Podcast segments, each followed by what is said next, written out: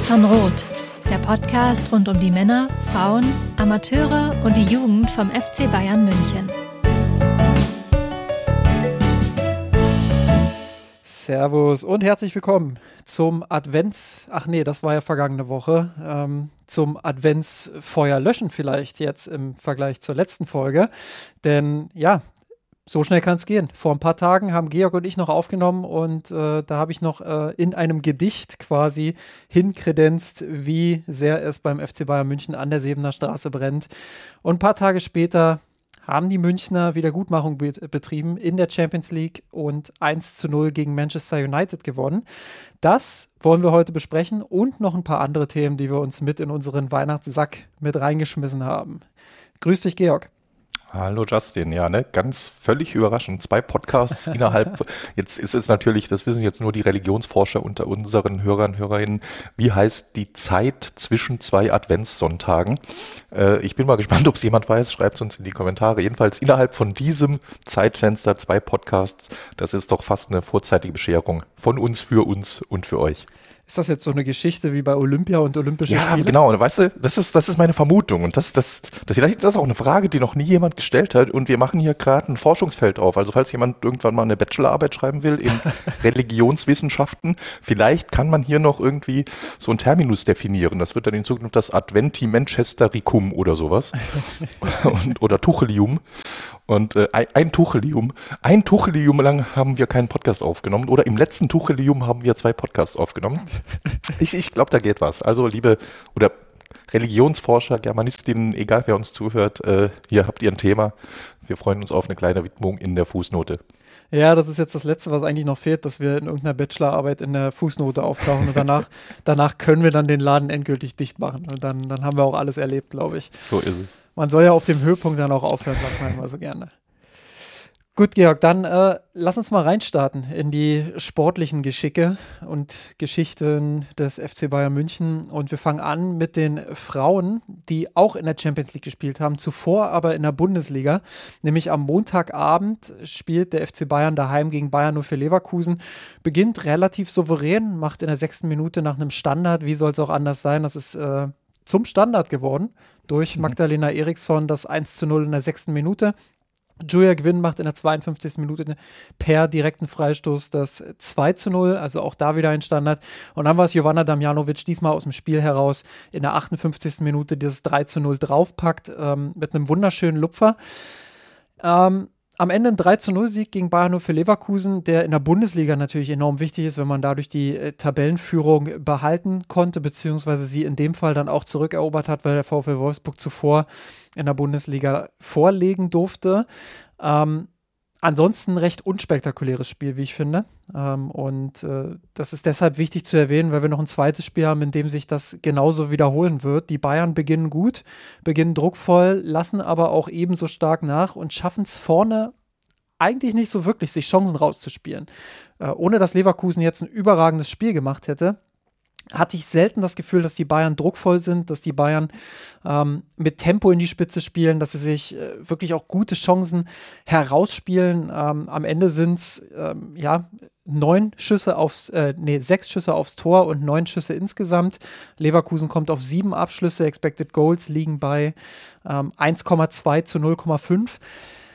Also es ist schon äh, sehr, sehr dürftig gewesen, was die, was die Bayern da gezeigt haben. Strauß hat auch in der Offensive wieder so ein bisschen äh, rotiert. Jovanna Damjanovic im Sturm, äh, Sidney Lohmann auf der 10, ähm, Dahlmann auf der Außenbahn und Bühl auch auf der Außenbahn. Gegen Ajax musste er dann erneut wechseln, weil für Clara Bühl das Jahr gelaufen ist mit einer muskulären Geschichte, glaube ich.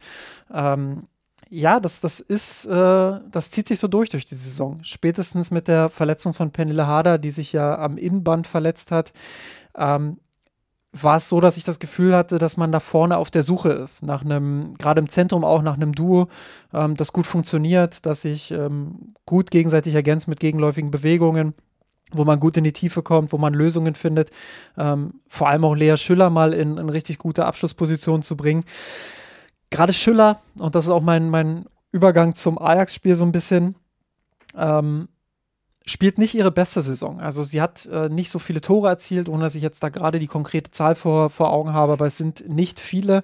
Äh, sie hat jetzt gegen Ajax das 1 zu 0 nach zwei Minuten erzielt. Ähm, da dachte ich so, okay, das ist jetzt mal wichtig, vielleicht löst sich da ein Knoten. Aber es war genau dieselbe Geschichte wie auch schon ähm, gegen Leverkusen. Bayern hat sehr gut angefangen, Bayern hat druckvoll angefangen, hat sich viele Bälle hoch erobern können durch ein sehr gut organisiertes Pressing. Ähm, man hat aus dem Ballbesitz heraus es auch geschafft, sich Chancen rauszuspielen. Ähm, hätte eigentlich auch 2-0 führen müssen. Ein Tor von Linda Dahlmann, was aus meiner Sicht zu Unrecht äh, wegen Abseits aberkannt wurde. Ähm, ja, Videobeweis, äh, VAR gibt es in der Champions League Gruppenphase nicht. Das geht erst am, ab Viertelfinale los. Also da Glück für Ajax, Pech für die Bayern. Ähm, Nochmal Glück für Ajax dann, wobei ich da sagen muss, dass ich die Situation nicht zu 100% aufgelöst bekommen habe anhand der TV-Bilder. Ähm, beim Ausgleich in der 38. Minute, als sich äh, Grant gegen, ähm, gegen Naschenweng durchsetzt. Ähm, ich bin der Meinung, da war eine Hand mit am Spiel war aber für mich sehr, sehr schwer zu sehen. Deswegen bin ich da vorsichtig äh, mit, der, mit der endgültigen Beurteilung. Aber grundsätzlich eine sehr glückliche Spielgeschichte für Ajax. Der erste Schuss, der dann gleich sitzt. So ein bisschen hat sich es aber auch vorher schon wieder angedeutet, äh, dass die Bayern schludrig geworden sind, dass sie Ajax zu viel vom Ball haben, äh, abgegeben haben, dass sie ja nicht so griffig waren wie in der Anfangsphase im Pressing dass sie dass es nicht geschafft haben, dort in die Drucksituation zu kommen, ähm, passiv geworden sind. Ähm, Ajax hat sich, wie gesagt, jetzt keine Chancen daraus kreieren können und man kann ja sagen, okay, wenn man tief steht und das sicher verteidigt, dann ist alles gut. Ähm, aber es zieht sich so ein bisschen durch die Saison, dass es, ähm, dass es dann hin und wieder auch mal so aus dem Nichts heraus passiv wird, dass es ähm, schläfrig wird, dass man sich so ein bisschen selbst auch einschläfert und der Gegner dann unnötig wieder in die Partie geholt wird. In der zweiten Halbzeit haben die Bayern wieder ein bisschen mehr die Kontrolle übernommen, aber auch da der letzte Druck nach vorne gefehlt. Ähm, es wäre ein verdienter Sieg gewesen, wenn sie es noch irgendwie geschafft hätten, aber sehr, sehr knapp verdient und ich fand äh, die Leistung schon zum x-ten Mal jetzt in Folge, gerade offensiv, einfach nicht gut genug und, und glaube, dass diese 1 zu 1, ähm, dieses 1 zu 1 Unentschieden dann irgendwo auch eine gerechte Strafe ist für, für die Nachlässigkeiten der Bayern in den letzten Wochen. Und vor allem ne, eine Nachlässigkeit, die man durchaus ernst nehmen muss. Wir hatten mehrfach drüber gesprochen. Diese Gruppe ist enorm ausgeglichen besetzt. Da ist niemand dabei, der wirklich nach unten abfällt. Wir haben jetzt die Tabellenkonstellation Bayern führt. Das ist erstmal gut und klingt super, äh, Tabellenführerin zu sein, aber das sind äh, nur zwei Punkte Vorsprung auf den letzten Tabellenplatz. Das heißt, das ist im Prinzip ein Spieltag, der kann komplett, äh, könnte die Tabelle auf, äh, vom Kopf auf den Boden drehen oder umgekehrt. Und äh, das heißt halt, das bleibt wirklich richtig gefährlich. Und äh, das Ziel in der Champions League, die Gruppenphase zu überstehen, ich glaube, das muss man nicht extra erwähnen, dass das ein enorm wichtiges Saisonziel für die Bayern-Spielerinnen ist. Insofern, das wäre ein richtig, richtig großer Schritt gewesen. Dieses Spiel, wo es eben, wie du es gerade beschrieben hast, es hat nicht viel gefehlt und die Chancen waren ja da, also nicht die Chancen die konkret rausgespielt, sondern die Chancen, dieses Spiel, diese Führung über, über die Zeit zu bringen, war da, äh, gesetzt, äh, gemessen an der Spielanlage. Und deshalb, das, das ist schon ein bisschen ärgerlich, weil das wäre der Riesenschritt gewesen Richtung Viertelfinale. Und äh, jetzt wird es nochmal deutlich knapper. So ist es. Und man muss auch dazu sagen, dass sie jetzt beide Heimspiele mit einem Unentschieden äh, beendet haben, nämlich einmal gegen die AS Roma, das, äh, was auch schon unglücklich gelaufen ist, aber auch sich so ein bisschen angedeutet hatte, äh, dieses 2 zu 2 in der Nachspielzeit damals ähm, am ersten Spieltag gleich. Dann hat man auswärts bei Paris gewonnen. Aber du hast eben, ähm, ja, gegen, gegen Ajax dann jetzt wieder unentschieden gespielt zu Hause und hast jetzt zwei Auswärtsspiele direkt vor der Brust, einmal gegen Ajax und einmal gegen die AS Roma äh, und dann ein Heimspiel gegen Paris Saint-Germain, ja, ähm, am, am 30. Januar, wo du, wo du dann richtig ranklotzen musst wahrscheinlich noch. Also, das könnte wirklich äh, richtig, richtig, richtig spannendes äh, Herzschlagfinale werden. Ich habe übrigens in der Zwischenzeit nachgeschaut. Äh, Lea Schüller hat tatsächlich, dein Gefühl äh, war richtig. Äh, in der Bundesliga hat sie zwei Tore geschossen, in der Champions League eins. Also in Summe in diesen zwei Wettbewerben drei. Im Pokal weiß ich jetzt nicht, hat äh, Kicker hier nicht aufgeführt. Vielleicht hat sie dort gar nicht gespielt oder ähm, ja, das hat der Kicker nicht in seiner Datenbank. Wäre beides möglich, aber zumindest in den beiden großen Wettbewerben drei Tore in Summe in elf Spielen. Das ist natürlich nicht das, äh, was man von ihr kennt aus den letzten Jahren. Ja, absolut. Ja, und äh, um, um mein Gefühl der Offensivschwäche auch nochmal so ein bisschen zu unterstreichen, ähm, also in den letzten fünf Pflichtspielen, ne Quatsch, in den letzten vier Pflichtspielen sind die Bayern nicht über äh, zwei Expected Goals hinausgekommen. Also das gegen Ajax, die 1,7 waren jetzt wirklich der, der Höchstwert.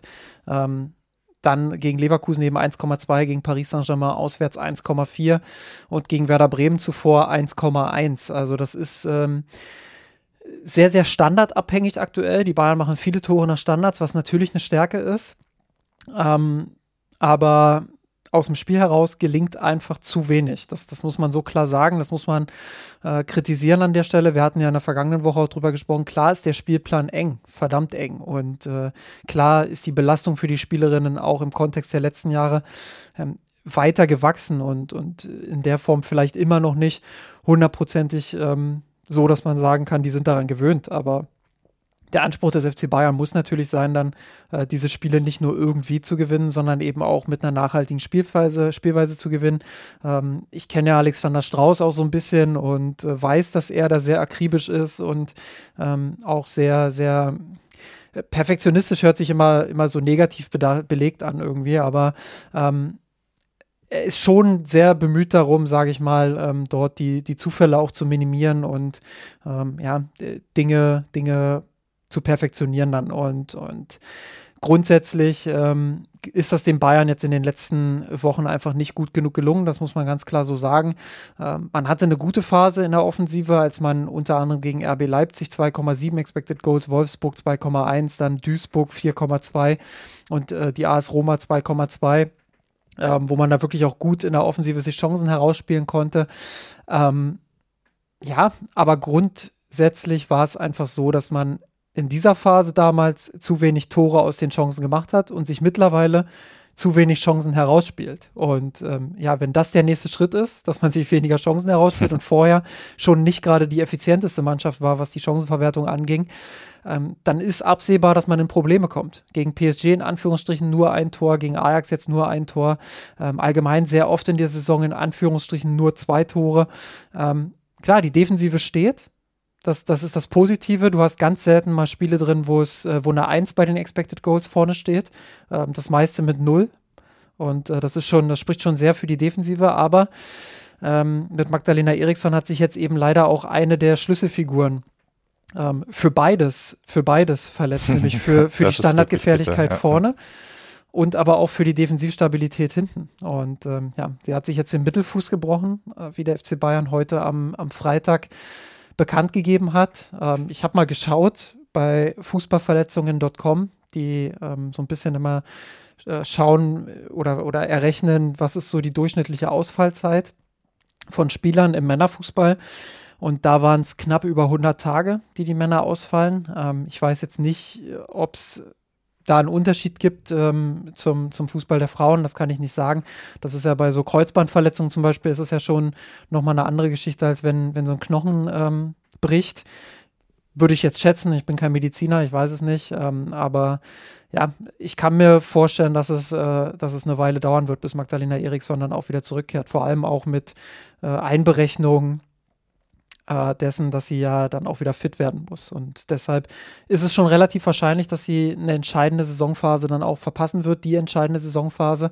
Und das ist unfassbar bitter für die Bayern, die jetzt natürlich dann auch im Winter überlegen müssen, ob sie da noch äh, was nachlegen. So ist es, genau. Wir hatten vorhin kurz darüber geredet, Manuel Neuer hatte ja auch äh, bei den Herren einen Mittelfußbruch und fiel damals sehr lange aus. Äh, Jetzt weiß ich nicht, ob er da Tipps geben kann oder ob die medizinische Abteilung daraus gelernt hat, aber genau, es ist, es ist wirklich ein Problem, weil die, die Defensive war hervorragend und ich glaube, dieses Spiel, ne, du hast es vorhin ausführlich beschrieben, äh, aktuell eben wenig zulassen, aber vorne aus wenig Chancen und eben versuchen, die Tore zu machen. Da brauchst du halt diese enorm stabile Defensive, sonst klappt das nicht. Sonst, äh, sonst schaffst du einfach die Punkte nicht, die du brauchst. Also das ist wirklich eine spannende Frage. Wie werden sie damit umgehen? Äh, wir werden es uns anschauen. Florian Kringe fiel mal für die Hertha 2019 mit einem Mittelfußbruch 339 Tage lang aus. Also äh, enorm lang. Ich habe jetzt nicht genau die Geschichte dahinter im Kopf, aber so, so, eine, so eine Fraktur ist ja auch immer, äh, oder es hängt ja immer davon ab, wie kompliziert ist der Bruch, ähm, was ist vielleicht rundherum noch, ähm, noch mit verletzt worden, dann äh, wie, wie schwerwiegend ist der Bruch an sich. Also da gibt es ja ganz unterschiedliche Ausfallzeiten auch. Deswegen ähm, kann natürlich auch sein, dass das Ericsson eher kürzer ausfällt, kann aber auch sein, dass sie eher länger ausfällt. Äh, das kürzeste übrigens ähm, war 2016 zumindest, äh, so alt ist der Artikel schon, ähm, Drobo Ampem von St. Pauli 2010-11, der unter 30 Tage lang, also irgendwas mit 28, 29 würde ich jetzt anhand der Skala hier schätzen, ähm, gefehlt hat mit einem Mittelfußbruch. Also schon eine sehr, sehr kurze Zeit. Aber äh, darauf sollte man nicht, sich, sich jetzt nicht verlassen, dass äh, Eriksson da jetzt Rekorde jagt mit ihrer Verletzung. Wollen wir es hoffen, dass es nicht so kommt. Nee. Ja, das stimmt. Gut, dann, Georg, äh, sprechen wir jetzt über die Champions League der Männer. Und da habe ich es ja schon angekündigt, der FC Bayern München hat 1 zu 0 gewonnen gegen Manchester United auswärts. Wichtiges Spiel nach dieser 1 zu 5 Packung in Frankfurt, über die wir letzte Woche ja gesprochen haben. Es hat bis zur 70. Minute gedauert und es war, ja, ich würde schon sagen, die erste so richtig gute Kombination der Bayern. Auch da ein bisschen Glück, äh, dass Thomas Müller ähm, den Ball da noch so, so weiterleiten kann, beziehungsweise ich glaube, sein Gegenspieler war es im Endeffekt sogar, der den Ball dann weitergeleitet hat zu Harry Kane, der dann durchsteckt auf Kingsley Coman und der kann sich die Ecke quasi ein halbes Jahr lang aussuchen und entschließt sich dann, ihn in den Ball in die linke Ecke zu schießen. Und das war es dann auch schon. Das war der einzige Treffer des Abends im Old Trafford. Die Bayern sind äh, souverän, sie sind kontrolliert, sie lassen hinten so gut wie nichts zu, was auch der Expected Goals Wert von Manchester United widerspiegelt, der laut FBref bei 0,3 liegt. Ähm, ja, spielen sich aber vorne auch nicht äh, die Welt heraus, sage ich mal, an Chancen. Am Ende reicht dieser Treffer von, von Coman. Was sind deine grundsätzlichen ersten Gedanken zu diesem, zu diesem Auftritt, auch mit Blick auf die äh, sogenannte Reaktion, die viele ja gefordert haben nach der Niederlage in Frankfurt? Ja, genau. Nee, also zunächst mal ne, von, von dem Spiel her, ich glaube, du hast es in aller Kürze da auch gut auf den Punkt gebracht. Diese Chance, dieses Tor von Coman war äh, letztlich dann eine sehr große Chance, die er zu meinem, äh, zu meiner Zufriedenheit dann auch souverän äh, vollendet hat. Ich bin ja immer ein bisschen kritisch bei ihm beim Umgang mit seinen Torchancen. Insofern freue ich mich, dass er hier das wichtige Tor gemacht hat. Und ansonsten, ich habe jetzt hier die Übersicht mal vor mir, ohne jetzt alle Torschüsse, Abschlüsse im Detail durchzugehen. Ihr wisst ja, pro Torschuss gibt es dann äh, Expected Goals. Und die sind in der Regel relativ niedrig. Bei Kingsley Coman, eben große Chance, waren sie bei 0,64. Ansonsten gab es noch äh, von Goretzka und Musiala welche bei 0,11 und 0,12. Also das ist schon ziemlich, das ist schon keine gute Chance. Und Bruno Fernandes hatte einmal 0,13, auch das nicht besser. Und alles andere im 0,0 irgendwas Bereich. Also das war ein Spiel mit wenigen Highlights. Das war so ähnlich wie wenn in der Bundesliga Köln gegen Mainz spielt. Äh, von den Torchancen her, spielerisch, äh, Ballkontrolle, Passspiel war dann schon noch ein bisschen anders, aber also kein, kein Feuerwerk von Bayern, aber natürlich auch äh, kein Feuerwerk von Manchester. Das muss man immer bedenken und damit komme ich zur Reaktion. Man spielt ja nicht alleine und äh, was man so an Reaktion zeigt, hängt natürlich immer ein bisschen vom Gegner ab. Und äh, das Wichtigste ist auch hier tatsächlich, Fußball ist ein Ergebnissport, gerade beim FC Bayern. Das heißt, die wichtigste Reaktion war, dass man hier mit einem Sieg aus Old Trafford heimfährt. Das ist bei aller Schwäche von Manchester United, kommen wir vielleicht gleich noch in ein, zwei Sätzen dazu, ist das natürlich auch immer noch keine Selbstverständlichkeit, dort zu gewinnen. Äh, zumal, wenn es für dich äh, trotz aller emotionalen, äh, vielleicht äh, ja, bisschen gesteigert Motivation als Reaktion für Frankfurt, äh, wenn es für dich de facto um nichts mehr geht, äh, außer halt eben diesem kleinen bisschen Prämie und kleines bisschen Wiedergutmachung, aber um keine harten Fakten, nenne ich es mal, weil Platz 1 in der Gruppe sicher war. Insofern bin ich damit zufrieden. Ja, dass es jetzt kein spielerisches Feuerwerk war, wie gesagt, liegt, glaube ich, auch ein bisschen am Gegner, von dem ich mir deutlich mehr erwartet hätte, auch deutlich mehr Mut erwartet hätte. Äh, die Konstellation ist ja die, Manchester United ist jetzt mit dieser Niederlage und dem Ergebnis im Parallelspiel als Gruppenletzter ausgeschieden, nicht mal in die Trostrunde Europa League gekommen. Und das vor diesem Hintergrund zu äh, haben, du hast gerade die Zahlen genannt, ne, bei, jetzt habe ich sie wieder vergessen, bei United, das war irgendwie ein super niedriger gesamter XG-Wert für die. 0,3, glaube ich. 0,3 in Summe. Ja. Im Do-or-Die-Spiel zu Hause in Old Trafford. Und das heißt einfach, haben die wirklich im Moment so wenig Mittel? Hatten die so viel Angst? Oder war Bayern so gut darin, die einzudämmen? Wahrscheinlich ist es eine Kombination aus allem. Aber das, wir sprechen jede Woche drüber, Tuchel will in erster Linie Gegner kontrollieren, wenig zulassen. Und das kann man ihm attestieren, hat komplett geklappt, gerade auch als Reaktion auf fünf Gegentore, also Haken dran. Es war jetzt nicht die emotional mitnehmendste Reaktion im Sinne von offensivem Feuerwerk, weil da auch bei Bayern nicht viel geklappt hat, aber da mag ich Ihnen jetzt zumindest keinen großen, nee, nicht nur keinen großen Vorwurf, da mache ich Ihnen keinen Vorwurf. Also ich bin da zufrieden mit der Reaktion. Wie ging es dir? Ja, man muss bei, also erstmal zu Manchester United auch sagen, das ist, also was die gerade zusammenspielen, äh, das gleicht ja schon einem Horrorfilm mit dem Protagonisten Jake Shaw. ähm, ja, ähm, also Nee, das, das ist einfach nix. Also das, das ist so. Und äh, ich bin da auch voll bei Matthias Sammer, der, der bei Amazon Prime ähm, gesagt hat, das Mittelfeld ähm, war ja irgendwie Trabant gegen Ferrari oder, oder irgendwie so hat das, hat das formuliert. Das habe ich nicht ganz Also ähm, allein schon von der Geschwindigkeit her in, in allen Belangen, da geht es jetzt gar nicht so um, um äh, ich glaube, da ging es ihm jetzt gar nicht so um oder darum, dass Joshua Kimmich jetzt ein krasser Sprinter wäre oder so, mhm. aber ähm, einfach von der Gedankenschnelligkeit auch. Und ähm, gut, bisschen, bisschen populistisch war es dann vielleicht doch von ihm. Ich meine, äh, so Spieler wie Amrabat oder McTominay, das sind jetzt auch keine kompletten No-Names. Aber, also gerade Amrabat, dem, den, den ich wirklich auch, ähm, wo, wo ich mich tatsächlich auch gewundert habe, dass der FC Bayern da nicht, nicht Ich wollte sagen, ne, der hatten ähm, nicht nur wir, sondern auch andere auch mal in, in die Verlosung gebracht für Tuchels Suche nach dem Holding Six. Ja, und auch Bruno Fernandes ja. ist ja bekannt als, als einer der ähm, besten Kreativspieler, die es in der Premier League gibt. Ähm, also das ist jetzt schon nicht, nicht so, dass das individuelle Laufkundschaft wäre. Aber bei Manchester passt halt gar nichts zusammen. Und ähm, das ist fußballerisch wenig. Das ist, äh, ich glaube, von den Spielertypen, wie sie zusammengesetzt sind, das ist ja mein Lieblingsthema. Ähm, das ist ja bei fast jedem Kader mein Lieblingsthema. Also wenn man, wenn man sich anschaut, ähm, machen wir es mal ganz simpel. Früher, wenn man FIFA gespielt hat oder Football Manager oder sonst was, ähm, da hat man ja viel auch nach Namen eingekauft. So, oh, den finde ich cool, den finde ich cool, das, das baue ich mir jetzt hier noch mit rein. Äh, und dann hat das schon irgendwie funktioniert, äh, weil es halt ein Videospiel ist. Aber in der Realität ist das halt nochmal eine andere Nummer. Und äh, auch wenn, wenn Spiele wie der Football Manager von Sega schon sehr, sehr nah an die Realität bei vielen Dingen rankommen, ähm, ist es ja schon so, dass du, dass du in echt auf ganz, ganz viele Komponenten in deinem Kader achten musst. Und ich bin immer ein Fan davon, oder in München würde man sagen, ich bin Freund davon, ähm, einen Kader nach Profilen zusammenzustellen und wirklich auch Profile zu definieren und zu schauen, äh, wie, was für eine Art von Fußball willst du spielen? Was, was, wo hast du, wo hast du Bock drauf? Willst du lieber Ballbesitzfußball spielen? Willst du lieber ähm, Umschaltfußball spielen? Jetzt mal wirklich äh, ganz, ganz oberflächlich gesprochen. Natürlich muss man sich da auch mehr Gedanken machen.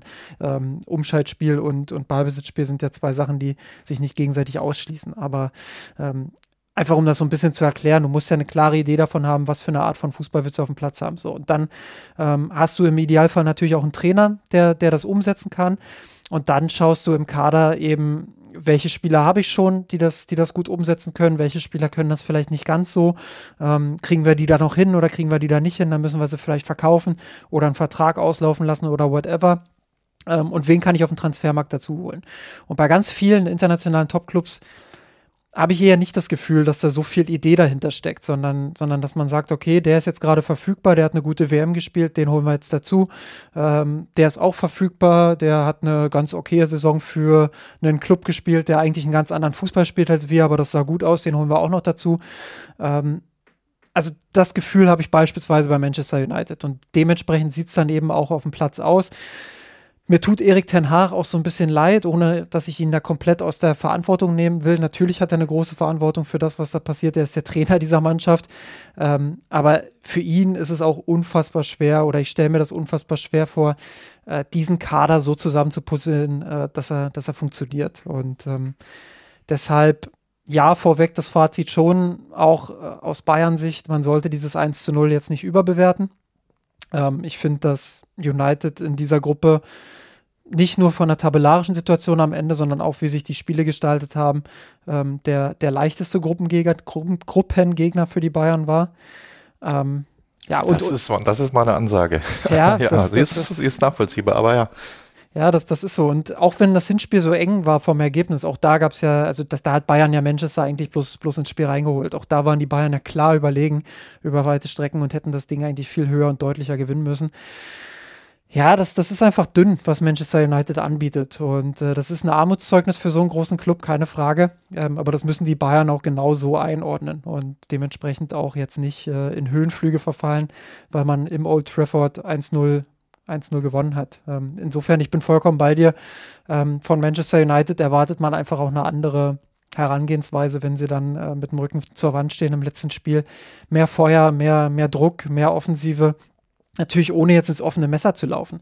Ähm, und sie hatten ja Phasen, das muss man ja fairerweise auch sagen, sie hatten ja Phasen, in denen sie ordentlich bis gut vorne gepresst haben und Bayern auch unter Druck gesetzt haben. Und da hat Bayern ja auch den ein oder anderen Fehler angeboten. Das war ja der, zu Beginn der zweiten Halbzeit war das vor allem, ähm, wo Manchester United ganz guten Pressingdruck ausgeübt hat und Bayern hier und da den ein oder anderen Ballverlust hatte. Aber United hat halt nichts daraus gemacht. Und wenn du dann nichts daraus machst, dann wirst du auf dem Niveau irgendwann bestraft. Und ähm, das ist in dem Fall passiert. Komar hat dann das Tor gemacht und die Bayern haben hochverdient mit 1 zu 0 gewonnen.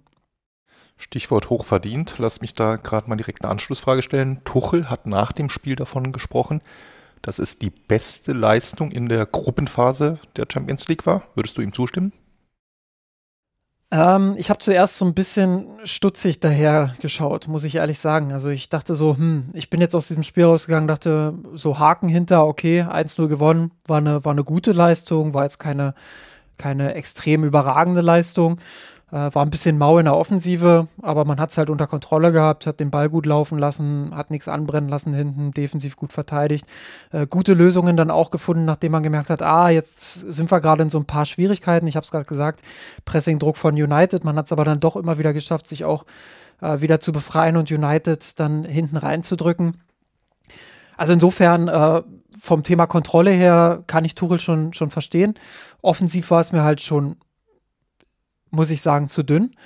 Aber dann habe ich eben auch nochmal drüber nachgedacht, wie dann eigentlich so die restlichen Gruppenspiele verlaufen sind. Mhm. Und da muss man ehrlicherweise auch sagen, die waren jetzt nicht so hundertprozentig überzeugend. Also klar, die Bayern stehen am Ende mit, ich glaube, 16 Punkten jetzt äh, an der Tabellenspitze, genau, ja. haben Riesenvorsprung auf Platz 2.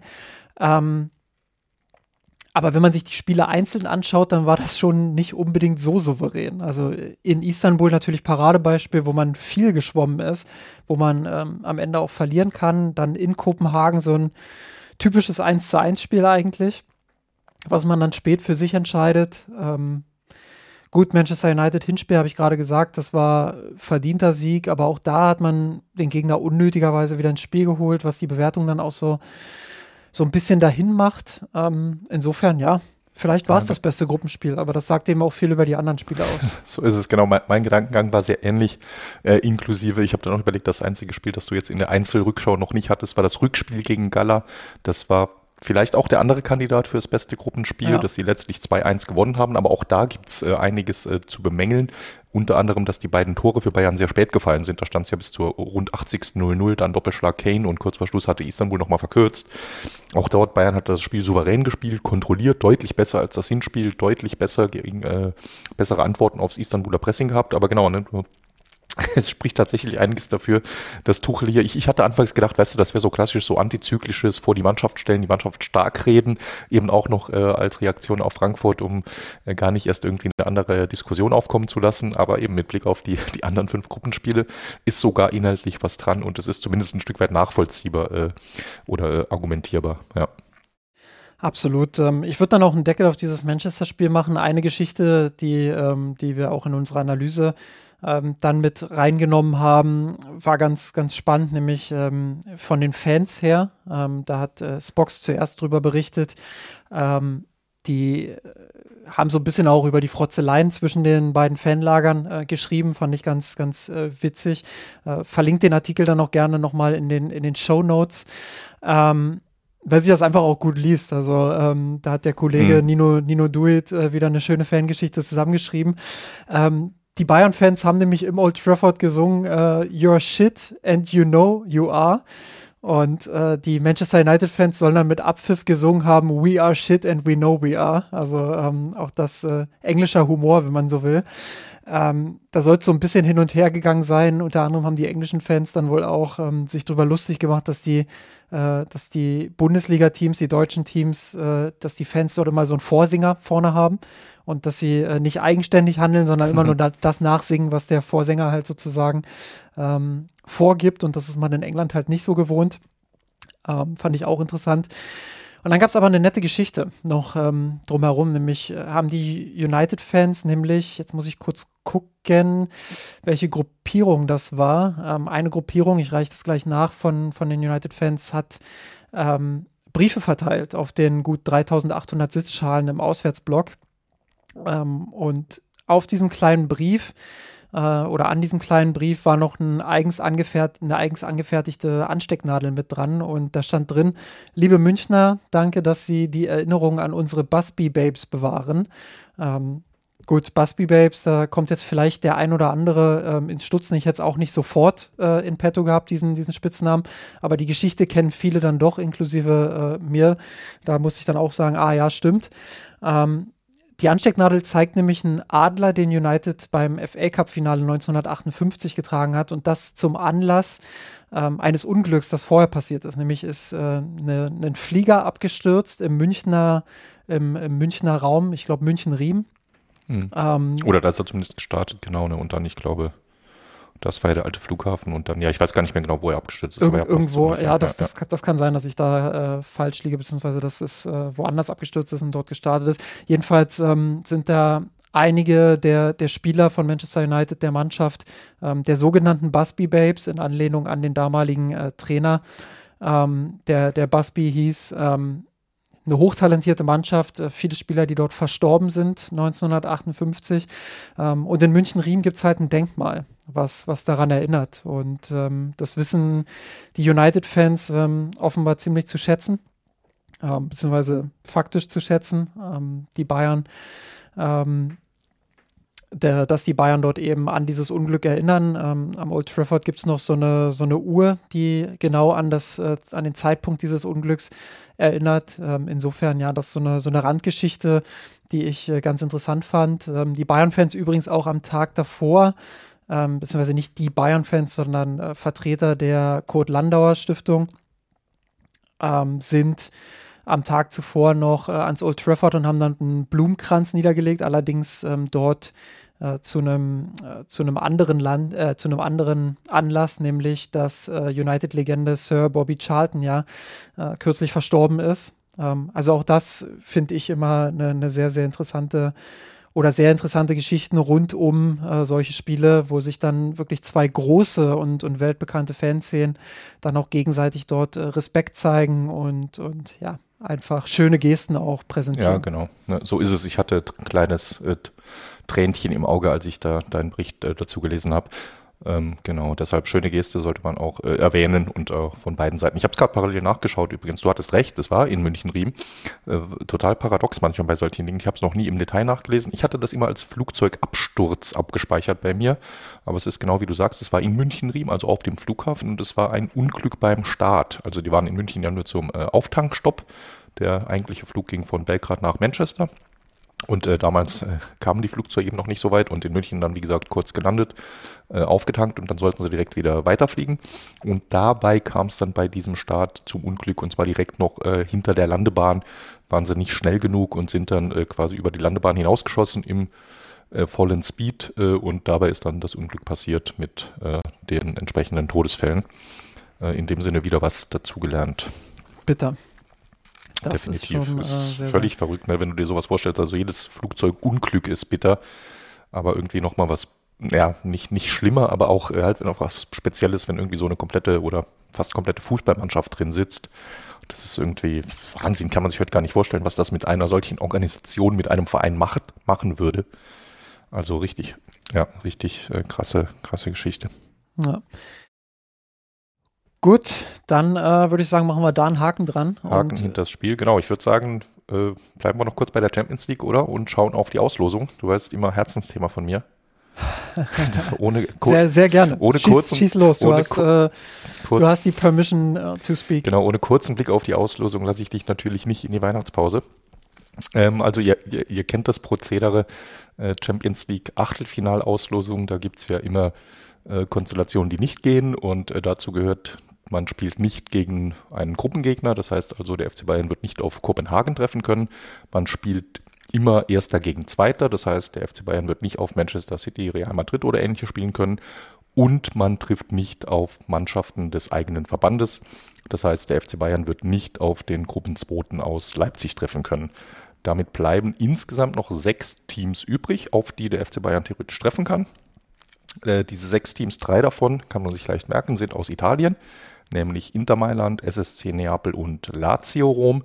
Und die drei weiteren Optionen sind ein alter Bekannter, Paris Saint-Germain, PSW Eindhoven und der FC Porto. So, erster Eindruck im Gesamtpaket, was denkst du? Machbar, nicht machbar? Starke Gegner, schwache Gegner? Also grundsätzlich sollte der FC Bayern gegen jeden dieser Gegner ähm, in der Lage sein, ins Viertelfinale einzuziehen. Da ist jetzt kein Team wie Manchester City oder Real Madrid dabei und äh, das wäre es eigentlich auch schon auf der Liste, ehrlich gesagt. Also es gibt ja auch nicht so viele von denen, äh, wo man, wo man Bayern dann in so eine 50-50-Rolle oder vielleicht sogar in so eine leichte Außenseiterrolle bringen könnte. Ähm, insofern favorisiert sind sie für mich in jedem dieser Duelle, ähm, auch gegen Paris Saint-Germain, ähm, weil A, die letzten Spiele einfach gezeigt haben, dass Bayern gegen PSG ähm, eigentlich fast immer eine gute Leistung gezeigt hat.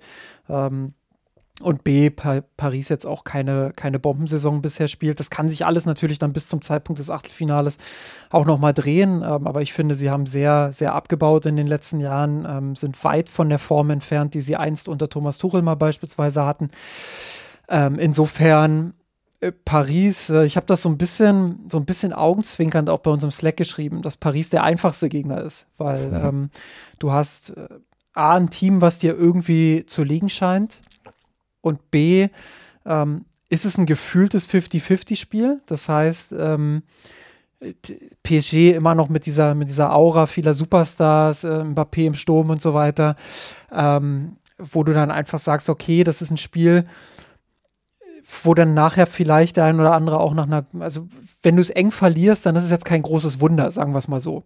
Äh, es wäre ja, immer noch eine Enttäuschung ja, für den FC Bayern, Absolut, aber es wäre jetzt kein, keine, keine Ultra-Blamage, je nachdem, wie die Spiele verlaufen.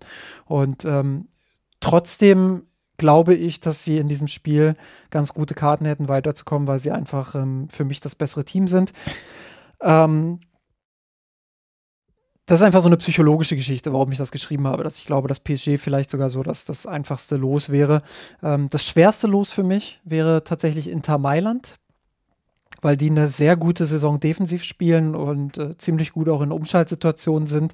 Also genau das, gegen was sich Bayern gerade auch in der Champions League immer schwer getan hat.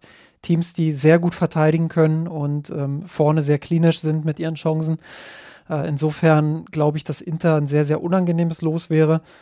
Ja, und alles dazwischen. Das, das gerade mal bei Inter bleiben, das überrascht mich äh, und letztlich auch doch nicht. Ähm, also ich schaue mir bei sowas immer ganz gern äh, Rankings an und äh, da hast du mal wieder Nagel auf den Kopf getroffen, nämlich tatsächlich sowohl bei Club Elo, gute Seite, könnt ihr euch gerne anschauen, für die Schachspieler, Schachspielerinnen von euch, äh, Elo-Werte kennt ihr und äh, Club Elo macht eben das gleiche Prinzip für Fußballvereine. Das heißt, wenn man gegen ein starkes Team gewinnt, bekommt man viele Bonuspunkte und steigt in der Rangliste. Wenn man gegen ein immer verhält, ähm, relativ zu sich selbst gegen ein schwaches Team verliert, bekommt man viele Minuspunkte. Wenn man gegen ein sehr starkes Team verliert, bekommt man nur ganz wenig Minuspunkte. Und so ist da so ein dynamisches Ranking, in das alle irgendwie Spiele eingehen, aber immer automatisiert sind irgendwie jüngere Spiele immer mehr gewichtet. Und der Modus ist eigentlich ziemlich gut und ist äh, irgendwie ganz nett. Reagiert natürlich nicht auf Transfers und äh, Verletzungen. Sowas dauert immer ein bisschen, bis es sich dort im äh, Ranking widerspiegelt, aber die sind trotzdem ziemlich gut.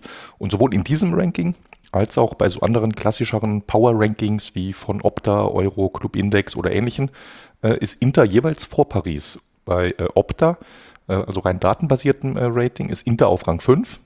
Bei Club Elo ist Inter auf Rang 6 und PSG ist in beiden nur auf Rang 8. Das jetzt von allen europäischen Mannschaften, nicht nur von denen im Wettbewerb. Also tatsächlich, Justin, dein Gefühl ist da sowohl datenbasiert auf zwei verschiedene Arten datenbasiert bestätigt. Äh, in dem Sinne ganz interessant. Das sind auch beides da in diesen äh, Rankings die mit Abstand äh, stärksten Gegner. Äh, dann kommt danach mit einigem Abstand aber Neapel, dann äh, Eindhoven, Porto nah beisammen und Lazio rum fällt ein bisschen ab in den äh, Rankings. Also auf dem Papier Lazio der einfachste Gegner. Du hast gerade schon so ein bisschen beschrieben, Justin, wen du, wen du stark, wen du einfach einschätzt, auch mit, äh, mit entsprechendem psychologischen Hintergrund und äh, den direkten Duellen als Vergleich. Lass mich nochmal anders fragen. Wer wäre denn dein Wunschgegner und gegen wen willst du nicht spielen? Das kann ja mehrere Ebenen haben, jetzt nicht nur, wer wäre der einfachste, kann ja auch sein, dass du auf irgendein Duell dich besonders freuen würdest oder dich an einem Duell satt gesehen hast oder andere Gründe. Wen wünschst du dir? Mm, also Inter wäre tatsächlich äh, das Team.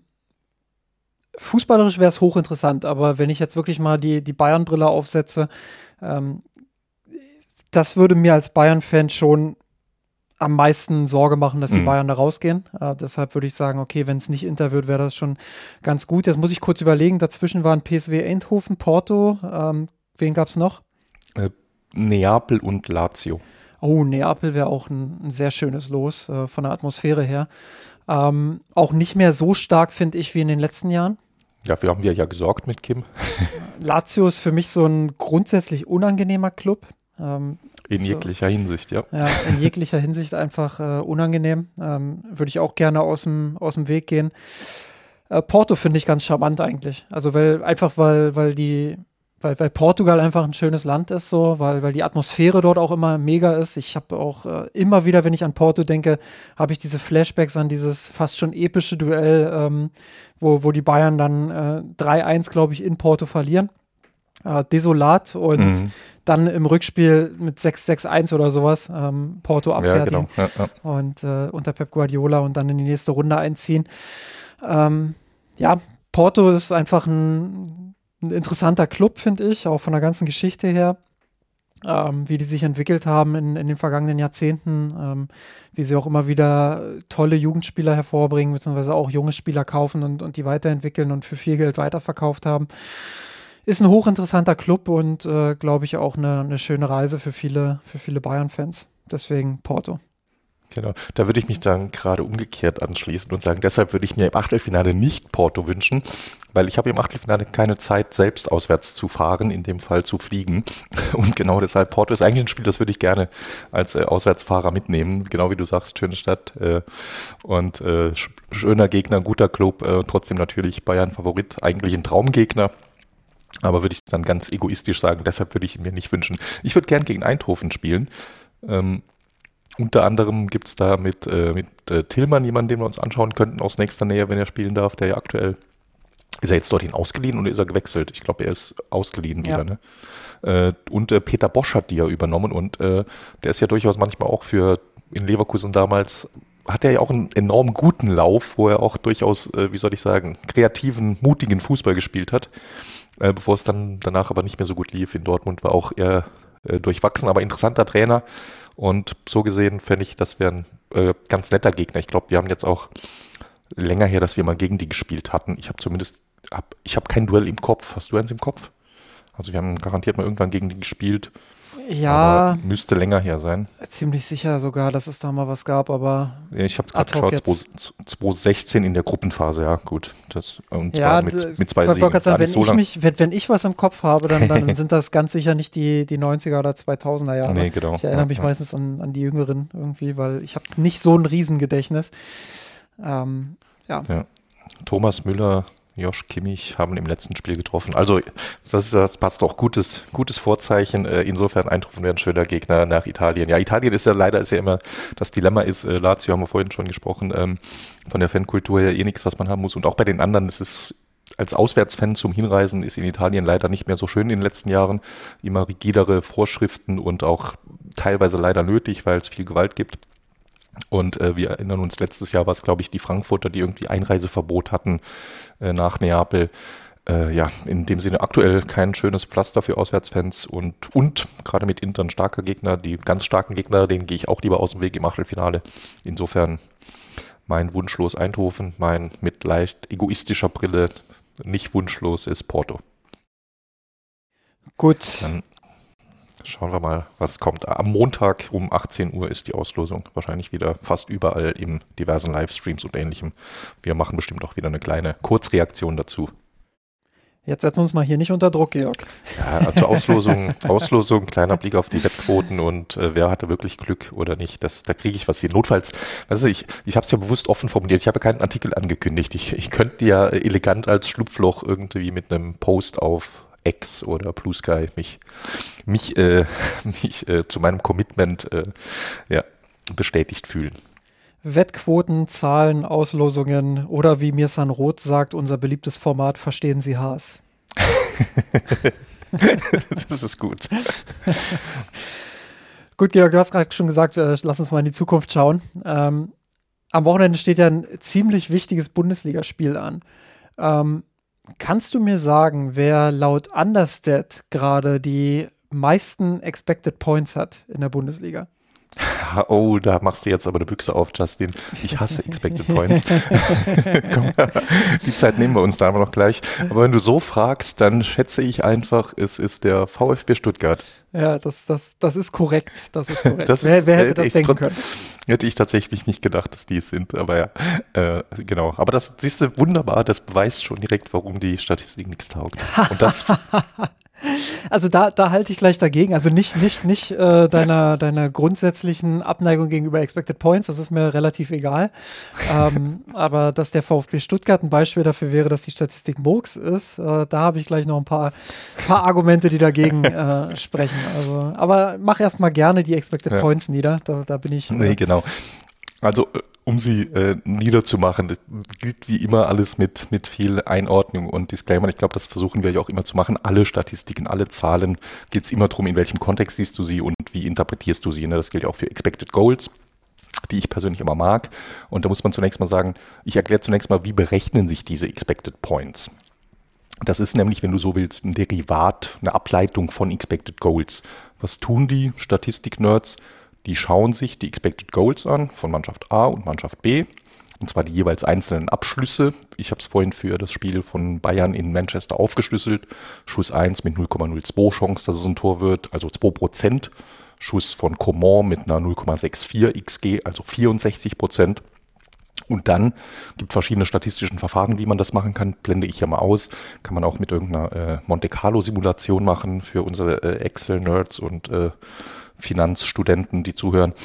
Ähm, gibt viele Möglichkeiten, ist alles nicht wirklich kompliziert, bisschen minimal höhere Mathematik. Jedenfalls simulierst du dann, wie viele mögliche Ergebnisse es gibt. Stell dir vor, du lässt 10.000 Mal alle in einem Computermodell all, die beiden Mannschaften jeweils ihre Chancen, die einzelnen Expected Goals abschließen, rechnest durch und dann kriegst du halt raus von 10.000 Spielen gehen, wenn wir uns Manchester Bayern anschauen, gehen dann 1212 0-0 aus. 1000 weitere 2000 gehen 0 zu 1 aus. Weitere 700 gehen 1 zu 1 aus. Weitere 650 gehen 1 zu 2 aus. Weitere 580 gehen 0 zu 2 aus und so weiter und so fort. Und irgendwo eine von 10.000, wenn wir uns Manchester United gegen Bayern anschauen, eins von 10.000 Spielen geht wahrscheinlich auch mit den gleichen Chancen 4 zu 1 für Manchester aus. Also das ist die grundsätzliche Logik, so eine Simulation. Einfach nur durchrechnen, diese einzelnen Abschlüsse, die es in dem Spiel gab. Und dann quasi für jedes Ergebnis, ne, wenn 700 Mal das Spiel 0 zu 1 ausgeht, dann hat in diesen 700 Versionen Bayern drei Punkte. Wenn äh, 2000 Mal das Spiel 0 zu 2 ausgeht, dann hat Bayern insgesamt 2700 Mal drei Punkte und so weiter. Und da rechnest du dann Erwartungswert. Und wer mir jetzt noch halbwegs folgt, der merkt schon so ein bisschen, wie es ist. Es ist halt, ja, wie soll ich sagen, da kriegst du halt überhaupt keine Dynamik von dem Spiel rein und der, den Unterschied, was du manchmal auch so ein bisschen bei den Expected Goals siehst, im Zeitverlauf, das spielt halt überhaupt nicht rein, weil das alles so eine Art Ceteris Paribus-Analyse ist, die gar nicht berücksichtigt, dass die Mannschaften ja anders spielen würden, wenn es irgendwann im Spiel anders steht. Weißt du, wie ich meine? Das ist so ein bisschen, äh, ja, die, ich glaube, war super kompliziert. Äh, aber die, die, die Garbage-Time-Chancen äh, werden halt absolut übergewichtet, weil ansonsten, wenn ein Spiel irgendwo mal 3-0 steht und du dich halt hinten hinsetzt und den Gegner noch zu drei Abschlüssen kommen lässt, die ändern ja in dem Spiel de facto nichts mehr am Spiel. In so einer XP äh, Szenariorechnung haben die aber noch einen massiven Einfluss. Und davon gibt es halt ganz viel. Ich kann es an einem anderen Beispiel vielleicht ein bisschen plakativer machen. Letzte Woche hat Bayern gegen Frankfurt gespielt. Wir erinnern uns, obwohl wir es aus dem Gedächtnis streichen wollten. Und bei, ähm, bei Understat hat Bayern in dem Spiel 1,92 Expected Points und Frankfurt 0,9 Expected Points. Und vielleicht hätte ich damit anfangen sollen. Das bringt es, glaube ich, ein bisschen, das bringt es, glaube ich, ein bisschen greifbarer auf den Punkt, was ich gerade meinte. Und da hatten wir das ja auch gesehen. Ne? Wir hatten ja letzte Woche äh, drüber geredet, über das Spiel, dass Bayern da natürlich laut Expected Goals sogar besser war, mehr Expected Goals hatte als Frankfurt. Aber dass niemand, glaube ich, so naiv wäre, zu sagen, dass Bayern eigentlich hätte äh, es verdient gehabt hätte, das Spiel zu gewinnen. Dafür waren die Fehler von Bayern zu krass und zu oft und äh, auch einfach vom Spielverlauf. Und das ist halt genau das, was ich meinte, der Spielverlauf. Wir haben den Frankfurtern früh und oft die Tore geschenkt dann ist ja fast klar, dass Frankfurt da sich nicht mehr zusätzlich Tore Chancen rausspielen muss. Und das Spiel war einfach zu, zu früh, zu oft, zu klar für Frankfurt, um da jetzt zu argumentieren. Nur wenn ich hier 10.000 äh, Simulationen drüber laufen lasse und in 10.000 Simulationen Bayern mit der Anzahl der Chancen, der Schüsse in dem Spiel von den 10.000 Stück äh, 6.000 gewinnt, dann zu argumentieren, dass Bayern hier hätte 1,92 Expected Goals, äh, Expected Points verdient von diesem Spiel. Und in die Tabelle gehen jetzt also 1,92 XP für Bayern. Und da sogar Bayern jetzt mit 0 Punkten aus dem Spiel rausging, geht Bayern also mit einer Underperformance von 1,9 XP aus dem Spiel gegen Frankfurt. Und daraus jetzt zu argumentieren, nur auf das Spiel betrachtet, ja, Bayern hatte da irgendwie Pech oder ist eigentlich besser als ihr Punktestand, ich glaube, da sind wir uns einig, das wäre für das Spiel gesehen äh, falsch. Ja, und deswegen ist es ja auch mal wichtig, sich die Spiele dann tatsächlich auch noch anzuschauen, ähm, so anstrengend das auch immer ist, weil Fußball ja nun beileibe oft kein so schöner Fußball, äh, kein, kein so schöner Sport ist. Ähm, nein, ich, ich mache natürlich Späße, aber ähm, bisschen Wahrheit ist da schon mit dran. Absolut. Ähm, Nee, aber also das, das auch zum Manchester United-Spiel nochmal als Beispiel. Du hast vorhin die Abschlüsse zum Beispiel aufgezählt. Ein Abschluss, der ja gar nicht auftaucht in sämtlichen äh, Statistiken ist, ähm, als, ich weiß nicht mehr, wer es war, ein Bayern-Spieler flankt den Ball halb hoch, relativ scharf in den Strafraum rein und Leroy Sané geht rein in diesen Ball, trifft ihn mit der Innenseite seines linken Fußes. Aber es ist halt nicht so wirklich ein Abschluss, weil der Ball halt weil er kaum Druck drauf hat auf den Ball, weil, weil er, weil es mehr so aussieht, als würde er angeschossen werden, sozusagen, weil er halt den Ball komplett falsch erwischt. So. Er ist aber vier Meter vorm Tor und wenn er den Fuß nur ein bisschen anders hält, dann, oder wenn er, wenn er ein bisschen später vielleicht auch losspringt, also wirklich so ganz minimale Entscheidungen im Millisekundenbereich, ähm, dann ist das vielleicht ein Tor. Und dann ist es vielleicht sogar eine Riesenchance. Also dann geht das mit, keine Ahnung, 0,8 Expected Goals oder sowas oder mhm. 0,7 Expected Goals in die Statistik ein. Ähm, insofern, das ist ja das, was äh, Trainer auch immer, ich glaube, Tuchel hat das zuletzt auch immer wieder betont, ähm, was halt nicht in die Expected Goals Statistik mit einfließt, muss man immer im Hinterkopf haben. Ähm, das ist äh, genau, ne, das ist auch nochmal ein sehr wichtiger Hinweis. Das ist eher dann auch, auch Kritik an Expe oder eine Schwäche, Kritik würde ich es gar nicht nennen, eine Limitierung von Expected Goals. Hatten wir kürzlich auch in der Kurve ein bisschen drüber geschrieben. Da gibt es mittlerweile auch äh, Advanced Sets, die sowas dann auch berücksichtigen, so Halb- oder Fast-Chancen. Äh, Gibt es dann, äh, ich, ich liebe da das Modell, Liverpool hat dann ein internes Modell, das nennt sich Goal Probability Added. Das bewertet also quasi von jeder Halbchance auch schon, wo nur noch ein Pass fehlt. Wie wahrscheinlich ist es, dass wir hier aus dieser Sequenz ein Tor schießen? Das ist dann genau das, was du meinst. Ne? Wenn der letzte Pass nicht ankommt oder es eben nicht zum Abschluss kommt, aber die Situation doch super gefährlich ist, da wird ja. eben das bewertet. Es gibt in der öffentlichen äh, Statistiken zugänglich Expected Threat, so, also erwartbare Ist das Bedrohung. dieses neue soziale Netzwerk, was jetzt rausgebracht wurde? so. ich für Strichliste, Justin. Das ist jetzt schon mindestens der vierte heute.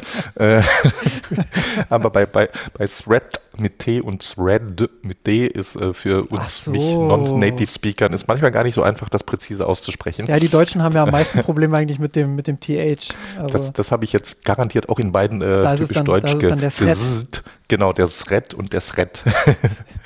so ist es. Ne, genau. Also da gibt es auch Annäherungen, aber die sind auch noch, die haben auch noch massive Schwächen. Das ist einfach rein von der Datenverarbeitung und von der Systematik her, das ist irre kompliziert. Ich bin sehr, sehr, sehr gespannt, aber da schweife ich jetzt äh, ab. Da wird die KI wahrscheinlich in den nächsten Jahren enorme Sprünge machen äh, und dann solche Modelle wie allgemein Torwahrscheinlichkeit äh, hinzugefügt durch eine Aktion wird wahrscheinlich in, in zwei, drei Jahren werden wir hier Statistiken haben, kann man sich heute nicht ansatzweise vorstellen, wie gut die sein werden. Also da wird sich der Fußball insgesamt ganz massiv ändern. Alles rund um Scouting, Spielanalyse ist äh, faszinierendes Thema, wo auch noch nicht alle Vereine gleich gut aufgestellt sind. Looking at you in Säbener Straße. Aber Genau, schauen wir mal, was da noch alles kommen wird. Wird äh, sehr, sehr, sehr spannend, aber da wollten wir eigentlich gar nicht drüber reden, sondern über den Verein, der in allen Statistiken in Summe doch irgendwo zu Recht gut abschneidet in dieser äh, Bundesliga-Saison, nämlich der VfB aus Stuttgart. Ne? Ja, und vor Hatten allem fast vor, vergessen. Vor allem äh, aktuell völlig verdient Dritter können am Wochenende vorbeiziehen an den Bayern, wenn sie in München gewinnen. Und ähm, wenn wir uns so ein bisschen den Trend der vergangenen Wochen anschauen, ich meine, Stuttgart hat äh, den BVB mehrfach hergespielt, ähm, hat gegen Leverkusen eine sehr, sehr ansprechende Leistung gezeigt. Ähm, also es war ein hochattraktives Fußballspiel mit ganz unterschiedlichen Phasen äh, der beiden wahrscheinlich aktuell besten Mannschaften in Deutschland. Ähm, ja, sorry. Tobi Escher, Katja. So, sorry, FC Bayern. Äh, hat, hat, Tobi Escher das auch? Ich bin ja nicht mehr so oft. Der, ja, ja, stimmt, du bist ja nicht mehr auf Exert. Also, gefühlt, also ich, ich übertreibe jetzt, ich glaube, er hat es einmal getweetet und einmal retweetet oder gereaxt, weil er hatte das irgendwie schon, er hat es ein bisschen anders formuliert gehabt, aber relativ früh in der Saison hat er schon gesagt, die beiden, ich weiß nicht mehr, ob er gesagt hat, spielerisch stärksten oder am schönsten spielenden oder äh, der, du weißt ja, ihr, ihr Taktik-Nerds, ihr lobt ja nie einfach so, sondern ihr habt ja immer irgendwie ein äh, Spezialthema, das ihr, das, das ihr beobachtet und irgend sowas hatte er da recht ja, ich, früh in der Ich kann mir vorstellen, was er, was, was er meint. Wahrscheinlich so die, die fußballerischen Lösungen, die so ein Team einfach ne, hat. Also genau, wir, irgendwie so. Wenn wir darüber sprechen, ähm, wenn sie unter Druck gesetzt werden, ähm, ja, ich, also ich glaube, in die Richtung geht das wahrscheinlich. Also wenn, wenn ich dann genau. auch auf die eigentlich natürlichen beiden besten Mannschaften schaue, Bayern und Dortmund, und wie viele Probleme die in dieser Saison schon hatten, äh, unter Pressingdruck des Gegners. Ähm, Dortmund nochmal eklatant deutlicher als die Bayern, aber äh, auch die Bayern hatten vereinzelt damit äh, ziemlich zu kämpfen. Ähm, dann ist das nicht so weit hergeholt. Und, und ich finde auch äh, Stuttgart die ja zu Beginn der Saison noch so ein bisschen belächelt wurden. Mhm, wenn, wenn, man genau sich die Spiele, das, ja. wenn man sich die Spiele angesehen hat, dann äh, hätte man eigentlich auch auf den Trichter kommen können, dass das jetzt nicht der ganz große Zufall ist. Also dass es nicht nur Spielplan ist und mhm. nicht nur, äh, ja, die spielen ja auch zuerst gegen die Teams, gegen die sie einfach gewinnen müssen. Also A, sollte man mal gucken, wo kommt Stuttgart überhaupt her? Ähm, nämlich aus dem Abstiegskampf. Und B, ähm, wie haben die sich jetzt unter Hoeneß ähm, entwickelt? Und das ist äh, wie sagt man nochmal, äh, wenn man Karl-Heinz Rummeniger heißt, à la Bonheur. Also das ist, äh, das ist schon ziemlich stark. Und das äh, hätte ich, ehrlicherweise, ähm, habe ich neulich übrigens nicht, nicht auf X, sondern auf Blue Sky. Ähm, ich ich rede schon wie so ein Boomer, was das angeht. Ähm, da habe ich äh, das auch nochmal ähm, geschrieben, dass, dass mich das sehr überrascht hat, dass Stuttgart sich unter Sebastian Hoeneß in eine Mannschaft entwickelt, die zu den Top 2 Teams ähm, der Ballbesitzlösungen zählt. Also ähm, aus statischen Situationen heraus äh, Dinge zu kreieren. Klar, die haben ihren Kader, haben die unfassbar klug zusammengestellt, auch in den letzten Jahren schon, ähm, wo ich echt überrascht war, dass die dann da unten reingerutscht sind in den, äh, in den Abstiegskampf, weil der Kader eigentlich immer ganz gut war. Ähm, jetzt haben sie sich im Sommer nochmal äh, dort gut aufgestellt, finde ich. Ähm, und dass Sebastian Hoeneß dann der Trainer ist, der so, wo, bei dem es dann Klick macht, das hatte ich absolut nicht auf dem Zettel dieses Jahr. Also das war für mich eine große Überraschung, weil ähm, klar, der ein oder andere Bayern-Fan wird jetzt sagen, ja komm, der, der Hoeneß, der ist doch mit den Amateuren, ist ja doch damals Meister geworden. Äh, in der, in, also da erstmal Meister zu werden und, und das so durchzuziehen, das ist ja, das ist ja schon auch eine Leistung und klar ist das eine Leistung, aber fußballerisch, wer die Spiele damals verfolgt hat, der wird auch festgestellt haben, das war jetzt nicht der, der große Ballbesitzfußball oder der, der groß strukturierte Fußball. Das war eine Mannschaft, die gut zusammengestellt war, die äh, individuelle Highlight-Spieler hatte, wie damals Angelo Stiller, der jetzt auch wieder für Hoeneß spielt, ähm, aber der damals eben über dem Niveau der gesamten Liga agiert hat. Ähm, wo man in der Rückrunde einfach einen unfassbaren Lauf dann auch hatte. Also da ist sehr, sehr vieles zusammengelaufen, wo ich sage, ah, das war nicht unbedingt immer nur, oder das war nicht, mhm. nicht, das war jetzt nicht so, dass ich sage, das ist auf die Spielweise des Teams zurückzuführen, sondern da waren ganz viele Dynamiken, die, zu, die zusammengelaufen sind. Ähm, und auch bei Hoffenheim hat, hat Hoeneß ja jetzt nicht den Eindruck gemacht, dass er der, ja, Taktiker klingt jetzt doof, aber dass er, dass er der große Stratege ist, der, der irgendwie am Reißbrett dir ähm, was, was erstellen kann und, und das äh, spiegelt sich dann auf dem Platz auch so wieder. Aber wenn man jetzt Stuttgart spielen sieht, kriegt man einfach ein komplett anderes Bild von Sebastian Hoeneß. Und ähm, ich glaube schon, dass er sich da persönlich weiterentwickelt hat.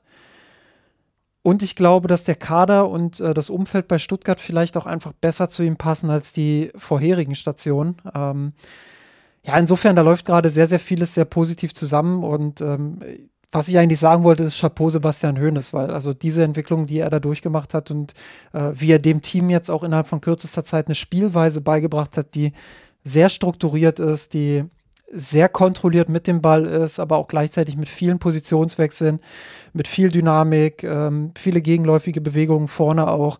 Äh, das hat alles Hand und Fuß und, und das macht echt Spaß, sich diesen VfB Stuttgart anzuschauen. Und ähm, ja, Chapeau Hönes nochmal und äh, ich glaube für die Bayern wird das eine sehr, sehr, sehr, sehr harte Nuss am Wochenende.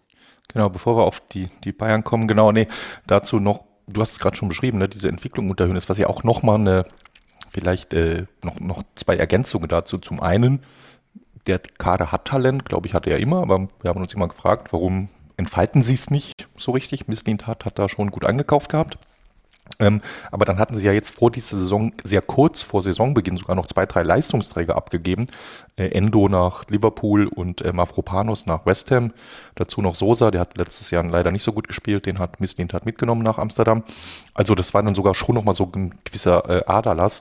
Und du wusstest natürlich nicht, wie gut die neuen äh, einschlagen werden, äh, was sie dann gut getan haben. Und dann gab es ja nochmal eine beeindruckende Entwicklung, das hast du gerade angesprochen, in der Saison. Guter Saisonstart, aber du dachtest, ja, ich dachte zumindest, äh, ja, das ist jetzt mal so Klassiker, irgend so ein Team, das da nicht hingehört, hat einen guten Lauf. Girassi hat ja auch nach Lust und Laune getroffen. Jeder Schuss einen Treffer, das wird so nicht weitergehen. Dann war er ja verletzt, dann hatten sie diese ein, zwei Niederlagen. Und da hast du gedacht, ja, okay, die kommen jetzt langsam mal wieder auf den Boden der Tatsachen an. Und dann daraus jetzt ja erst sogar in den letzten vier Wochen, das sind ja fast sogar die stärksten vier Wochen. Ne? Du hast das sehr, sehr gute Spiel gegen Leverkusen angesprochen. Äh, in wenigen Wochen vorher haben sie zweimal gegen Dortmund gewonnen, inklusive einer sehr überragenden Leistung im DFB-Pokal, wo du überlegt hast, ist Dortmund hier irgendwie ein äh, unterklassiger Gegner, so wie, die, so wie die teilweise aufgetreten sind. Ja, in der Bundesliga also, übrigens auch. Also das, das, das Spiel hatte ich nicht gesehen, ja, ne? aber das ist, das ist irre. Das ist also wirklich, das Stuttgart genau das dahin kommt und wirklich nicht hier irgendwie hier einen Lauf hat oder nur, nur in Anführungszeichen äh, irgendeinen Konterfußball spielt. Nee, die haben wirklich da einen richtig, richtig guten äh, Fußball entwickelt. Und ja, du hattest gerade angesprochen, hart eine Lust für die Bayern. Was, was wird Tuchel tun? Wie gehst du als Tuchel so ein Spiel an? Was für Ideen hast du? Wie trittst du auf? Ja, also du darfst jetzt nicht den Fehler machen und, und äh, BVB-like, sage ich mal, dich dann hinten reinstellen und, und äh, Stuttgart versuchen irgendwie da äh, durch Defensivfußball dann auszukontern. Also das, das ist nicht das Spiel des FC Bayern. Der FC Bayern muss auch gegen den VfB Stuttgart klar ähm, den, den eigenen Spielstil auch durchdrücken und, und schauen, dass man selbst den Ball gut laufen lässt, dass man selbst Lösungen mit dem Ball findet, ähm, dass man seine, seine Offensive dann auch ins Rollen bekommt. Das Gute an einem Gegner wie Stuttgart, der ja auch sehr mutig spielt, sehr offensiv spielt, ähm, ist natürlich, dass man auch Räume finden wird dann in der Offensive. Was aber auf keinen Fall passieren darf, und das äh, ist gegen Bayer Leverkusen zum Beispiel in der Bundesliga passiert, das ist äh, gegen, gegen RB Leipzig zu Teilen auch passiert ähm, du darfst nicht in so einen offenen Schlagabtausch geraten, wo es wirklich dann so hin und her geht und wo du dann gar keine Kontrolle mehr auf beiden Seiten hast, weil ich glaube, ähm, davon profitiert fast immer das Team, das nicht der FC Bayern ist, mhm. Ähm, weil es einfach nicht das Spiel der Bayern ist ähm, und weil sie, weil sie da einfach zu viele Fehler machen und äh, zu hektisch werden. Ähm, aber genau deshalb wird das auch so eine, so eine schöne Status Quo-Bestimmung, ähm, weil du hattest dieses Spiel gegen Leverkusen beispielsweise, wo sie ja 2-2 gespielt haben, ähm, wo es viele Phasen gibt äh, oder gab, die, die so sehr wild und unruhig waren. Ähm, du hast in der Vergangenheit häufig solche Spiele gehabt, wo es hin und her ging, ähm, wo man sich gefragt hat, wo ist der alte FC Bayern hin, der solche Spiele dann auch mal kontrollieren kann.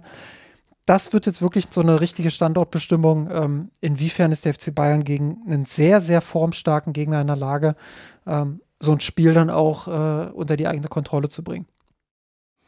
Hast du da irgendwie spezielle Schwächen bei Stuttgart ausgemacht, dass du sagst, die müssen wir irgendwie früh pressen, hochpressen oder sagst du, es ist vielleicht besser, die ein bisschen kommen zu lassen oder sagst du, die sind über die Flügel verwundbar? Gibt es da irgendeine spezifische Schwäche? Mm, eine spezifische Schwäche habe ich jetzt ehrlich gesagt nicht im Kopf. Dafür waren sie jetzt auch in den letzten Wochen insgesamt zu stark. Ähm, was ich aber grundsätzlich machen würde, ist, ähm, das hat Tour in der Vergangenheit ja auch häufig schon, schon so praktiziert, ich würde nicht ins offene Messer rennen. Also hm. Stuttgart ist schon ziemlich gut im Spielaufbau. Die haben auch echt Spieler, die mitunter da vielleicht ein bisschen unterschätzt werden, die aber richtig gut am Ball sind und gute Pässe spielen können. Ähm, ich glaube, es wäre nicht so wertvoll und nicht so gewinnbringend für die Bayern, wenn sie ganz vorne anlaufen. Ähm, ja, aber sie müssen das Mittelfeld unter Kontrolle bringen, je nachdem, wer da dann halt spielt, äh, ob Stiller jetzt spielt oder, oder sonst wer. Ähm, da sind sie sehr spielstark, da sind sie immer in den Zwischenräumen, da sind sie immer sehr beweglich, sehr dynamisch.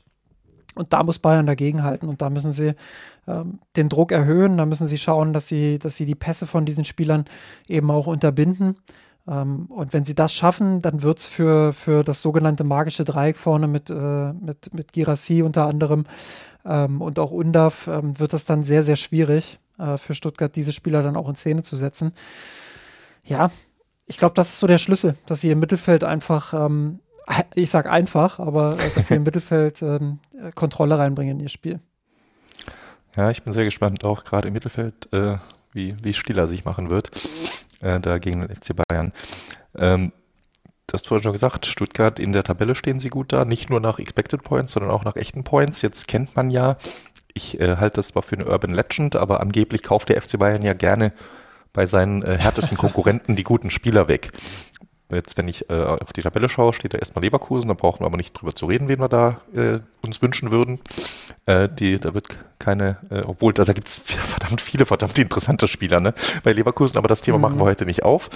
Äh, schauen wir auf den VfB. Wenn du Christoph Freund bist und dir einen Spieler aussuchen darfst von VfB, so, eine, so Hönes, ich sehe schon die Schlagzeilen vor mir, Hönes kauft Hönes leer äh, oder so ähnlich. Ja, äh, habe hab ich dir eigentlich schon beantwortet, die Frage. Ne? okay, fies. Wen, wen, kaufst du? Ja, also ich gehe wieder nach Hollywood und, äh, und nehme ähm, ja, den guten alten Stiller. Du nimmst, du nimmst tatsächlich. Ja, ich, ich bleib dabei. Ja, ja klar. Also, ist, also ich, finde, das ist so eine, das wäre so eine smarte Lösung, wenn man den im Winter mm, schon mm. irgendwie wegspitzen könnte. Ähm, weil, also für mich eine komplett unterschätzte Lösung, weil mm. A, mhm. glaube ich nicht, dass er extrem teuer wäre. B, glaube ich, dass Stiller auch selbst bereit dazu wäre, ähm, den Schritt zu gehen und äh, zu sagen, okay, das ist, das ist ja mein Verein. Also ähm, mhm. das mag zwar blöd auseinandergegangen sein damals, aber wenn ich jetzt die Chance bekomme, mich da zu beweisen, warum nicht? Also da, da sehe ich gute Karten. Ja, und äh, ich glaube halt, du zahlst äh, weniger, gehst vielleicht ein bisschen weniger Risiko ein. Klar, kann immer sein, dass, dann, dass er dann vielleicht doch nicht das Niveau für die Bayern hat, aber ähm, das kann bei jedem anderen Transfer genauso sein. Und bevor ich da 70 Millionen für jemanden wie Palinja hinlege, bin ich ganz ehrlich, also äh, so, ein, so ein Angelo Stiller hätte schon, hätte schon was hätte wirklich was. Ne? Wir hatten ja auch mehrfach drüber geredet, was im Mittelfeld fehlt und da bringt er wirklich viel mit und äh, ich, ich glaube, dieser, ich nenne es mal dieser Flicksche oder Nagelsmannsche Wildwest-Fußball hätte ihm nicht wirklich gut getan, wenn die Bälle links und rechts an ihm vorbeischießen, aber jetzt das kontrolliertere Spiel unter Tuchel, da, ja, das ist, du hast, ja, du hast ja oft gefragt, wer wird der neue ja, Weige unter Tuchel? Ja, ja, genau, genau. Ne? Warum nicht Stiller? Das würde wirklich überraschend, ja, gefällt mir. Okay, das ist zu realistisch. Also, weil ich, ich wollte das deshalb fragen, weil das ist ja manchmal das Paradoxe. Ne? Ich habe jetzt gerade Leverkusen als äh, Vergleich gebracht, die eben auch eine super Saison spielen. Und bei Leverkusen äh, kann ich dir fünf Spieler nennen, wo ich sage, ja, die will ich unbedingt, die kann ich mir direkt vorstellen, die passen rein. Äh, eine Boniface bräuchte man jetzt nicht mehr, weil Kane da ist, aber an sich jemand, der äh, eine Alternative zu Kane vielleicht gewesen wäre. Über einen Würz brauchen wir nicht reden. Äh, Frimpong ist super, ein Palacios auch als Holding Six könnte ich mir vorstellen. Äh, also da gibt's richtig, richtig viele gute Spieler, alle Defensivspieler von Leverkusen für die Tiefe. Und bei Stuttgart, auf meinen ersten Blick hin, ist mir nämlich fast niemand aufgefallen, wo ich gesagt habe, den würde ich mir jetzt wünschen, weil die, die dort so richtig gut spielen aktuell, Girassi, eben wie gesagt, wegen Kane bräuchte man nicht. Ein Führig, der finde ich eine super, sensationell gute Saison spielt, brauchst du aber auch nicht, weil diese, dieser äh, Halbflügel, torgefährliche Flügelspieler, der auch so ein bisschen im Halbraum spielt, da ist Bayern halt üppig besetzt im Kader. Und ja, tatsächlich, Stiller, ich habe ihn auch mal wieder unterschätzt und äh, ist die Königsantwort, glaube ich, auf diese Frage. Sehr schön. Gut, Georg, dann haben wir noch ein Thema auf dem Zettel. Ähm, wir haben es letzte Woche schon so ein bisschen ein bisschen angerissen, beziehungsweise du hast dann äh, das Thema nochmal durchgedrückt und hast ja auch in der Kurve, hast, hast ja in der Kurve auch schon ähm, viel dazu geschrieben und das ist ja auch so, so dein Thema, äh, der Fußball der Zukunft, wenn man so will, und dann äh, auch mit diesem ganzen Investoren, Investorenkram. Ähm, ich will mal einsteigen. Ähm, also was ist passiert? Ähm, die DFL hat jetzt äh, die, die Öffnung für Investoren ähm, beschlossen. Das haben wir letzte Woche ja schon äh, so anhand von Gerüchten haben wir das bereits äh, so kommen sehen und ähm, hat sich jetzt eben bewahrheitet. Am Montag wurde das beschlossen. Ähm, und natürlich hat das auch für viel Aufruhr jetzt bei den Fans gesorgt. Und damit möchte ich mal einsteigen.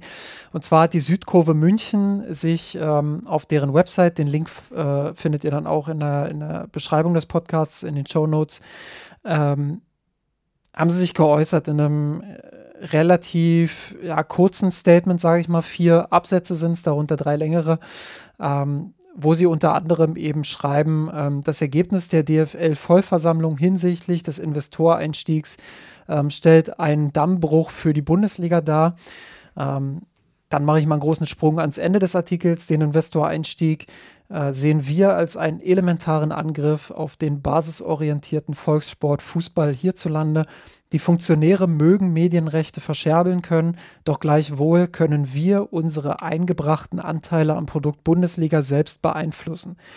Unsere Ressourcen im Kampf gegen die Profitgier und Willkür der DFL werden wir kollektiv bündeln.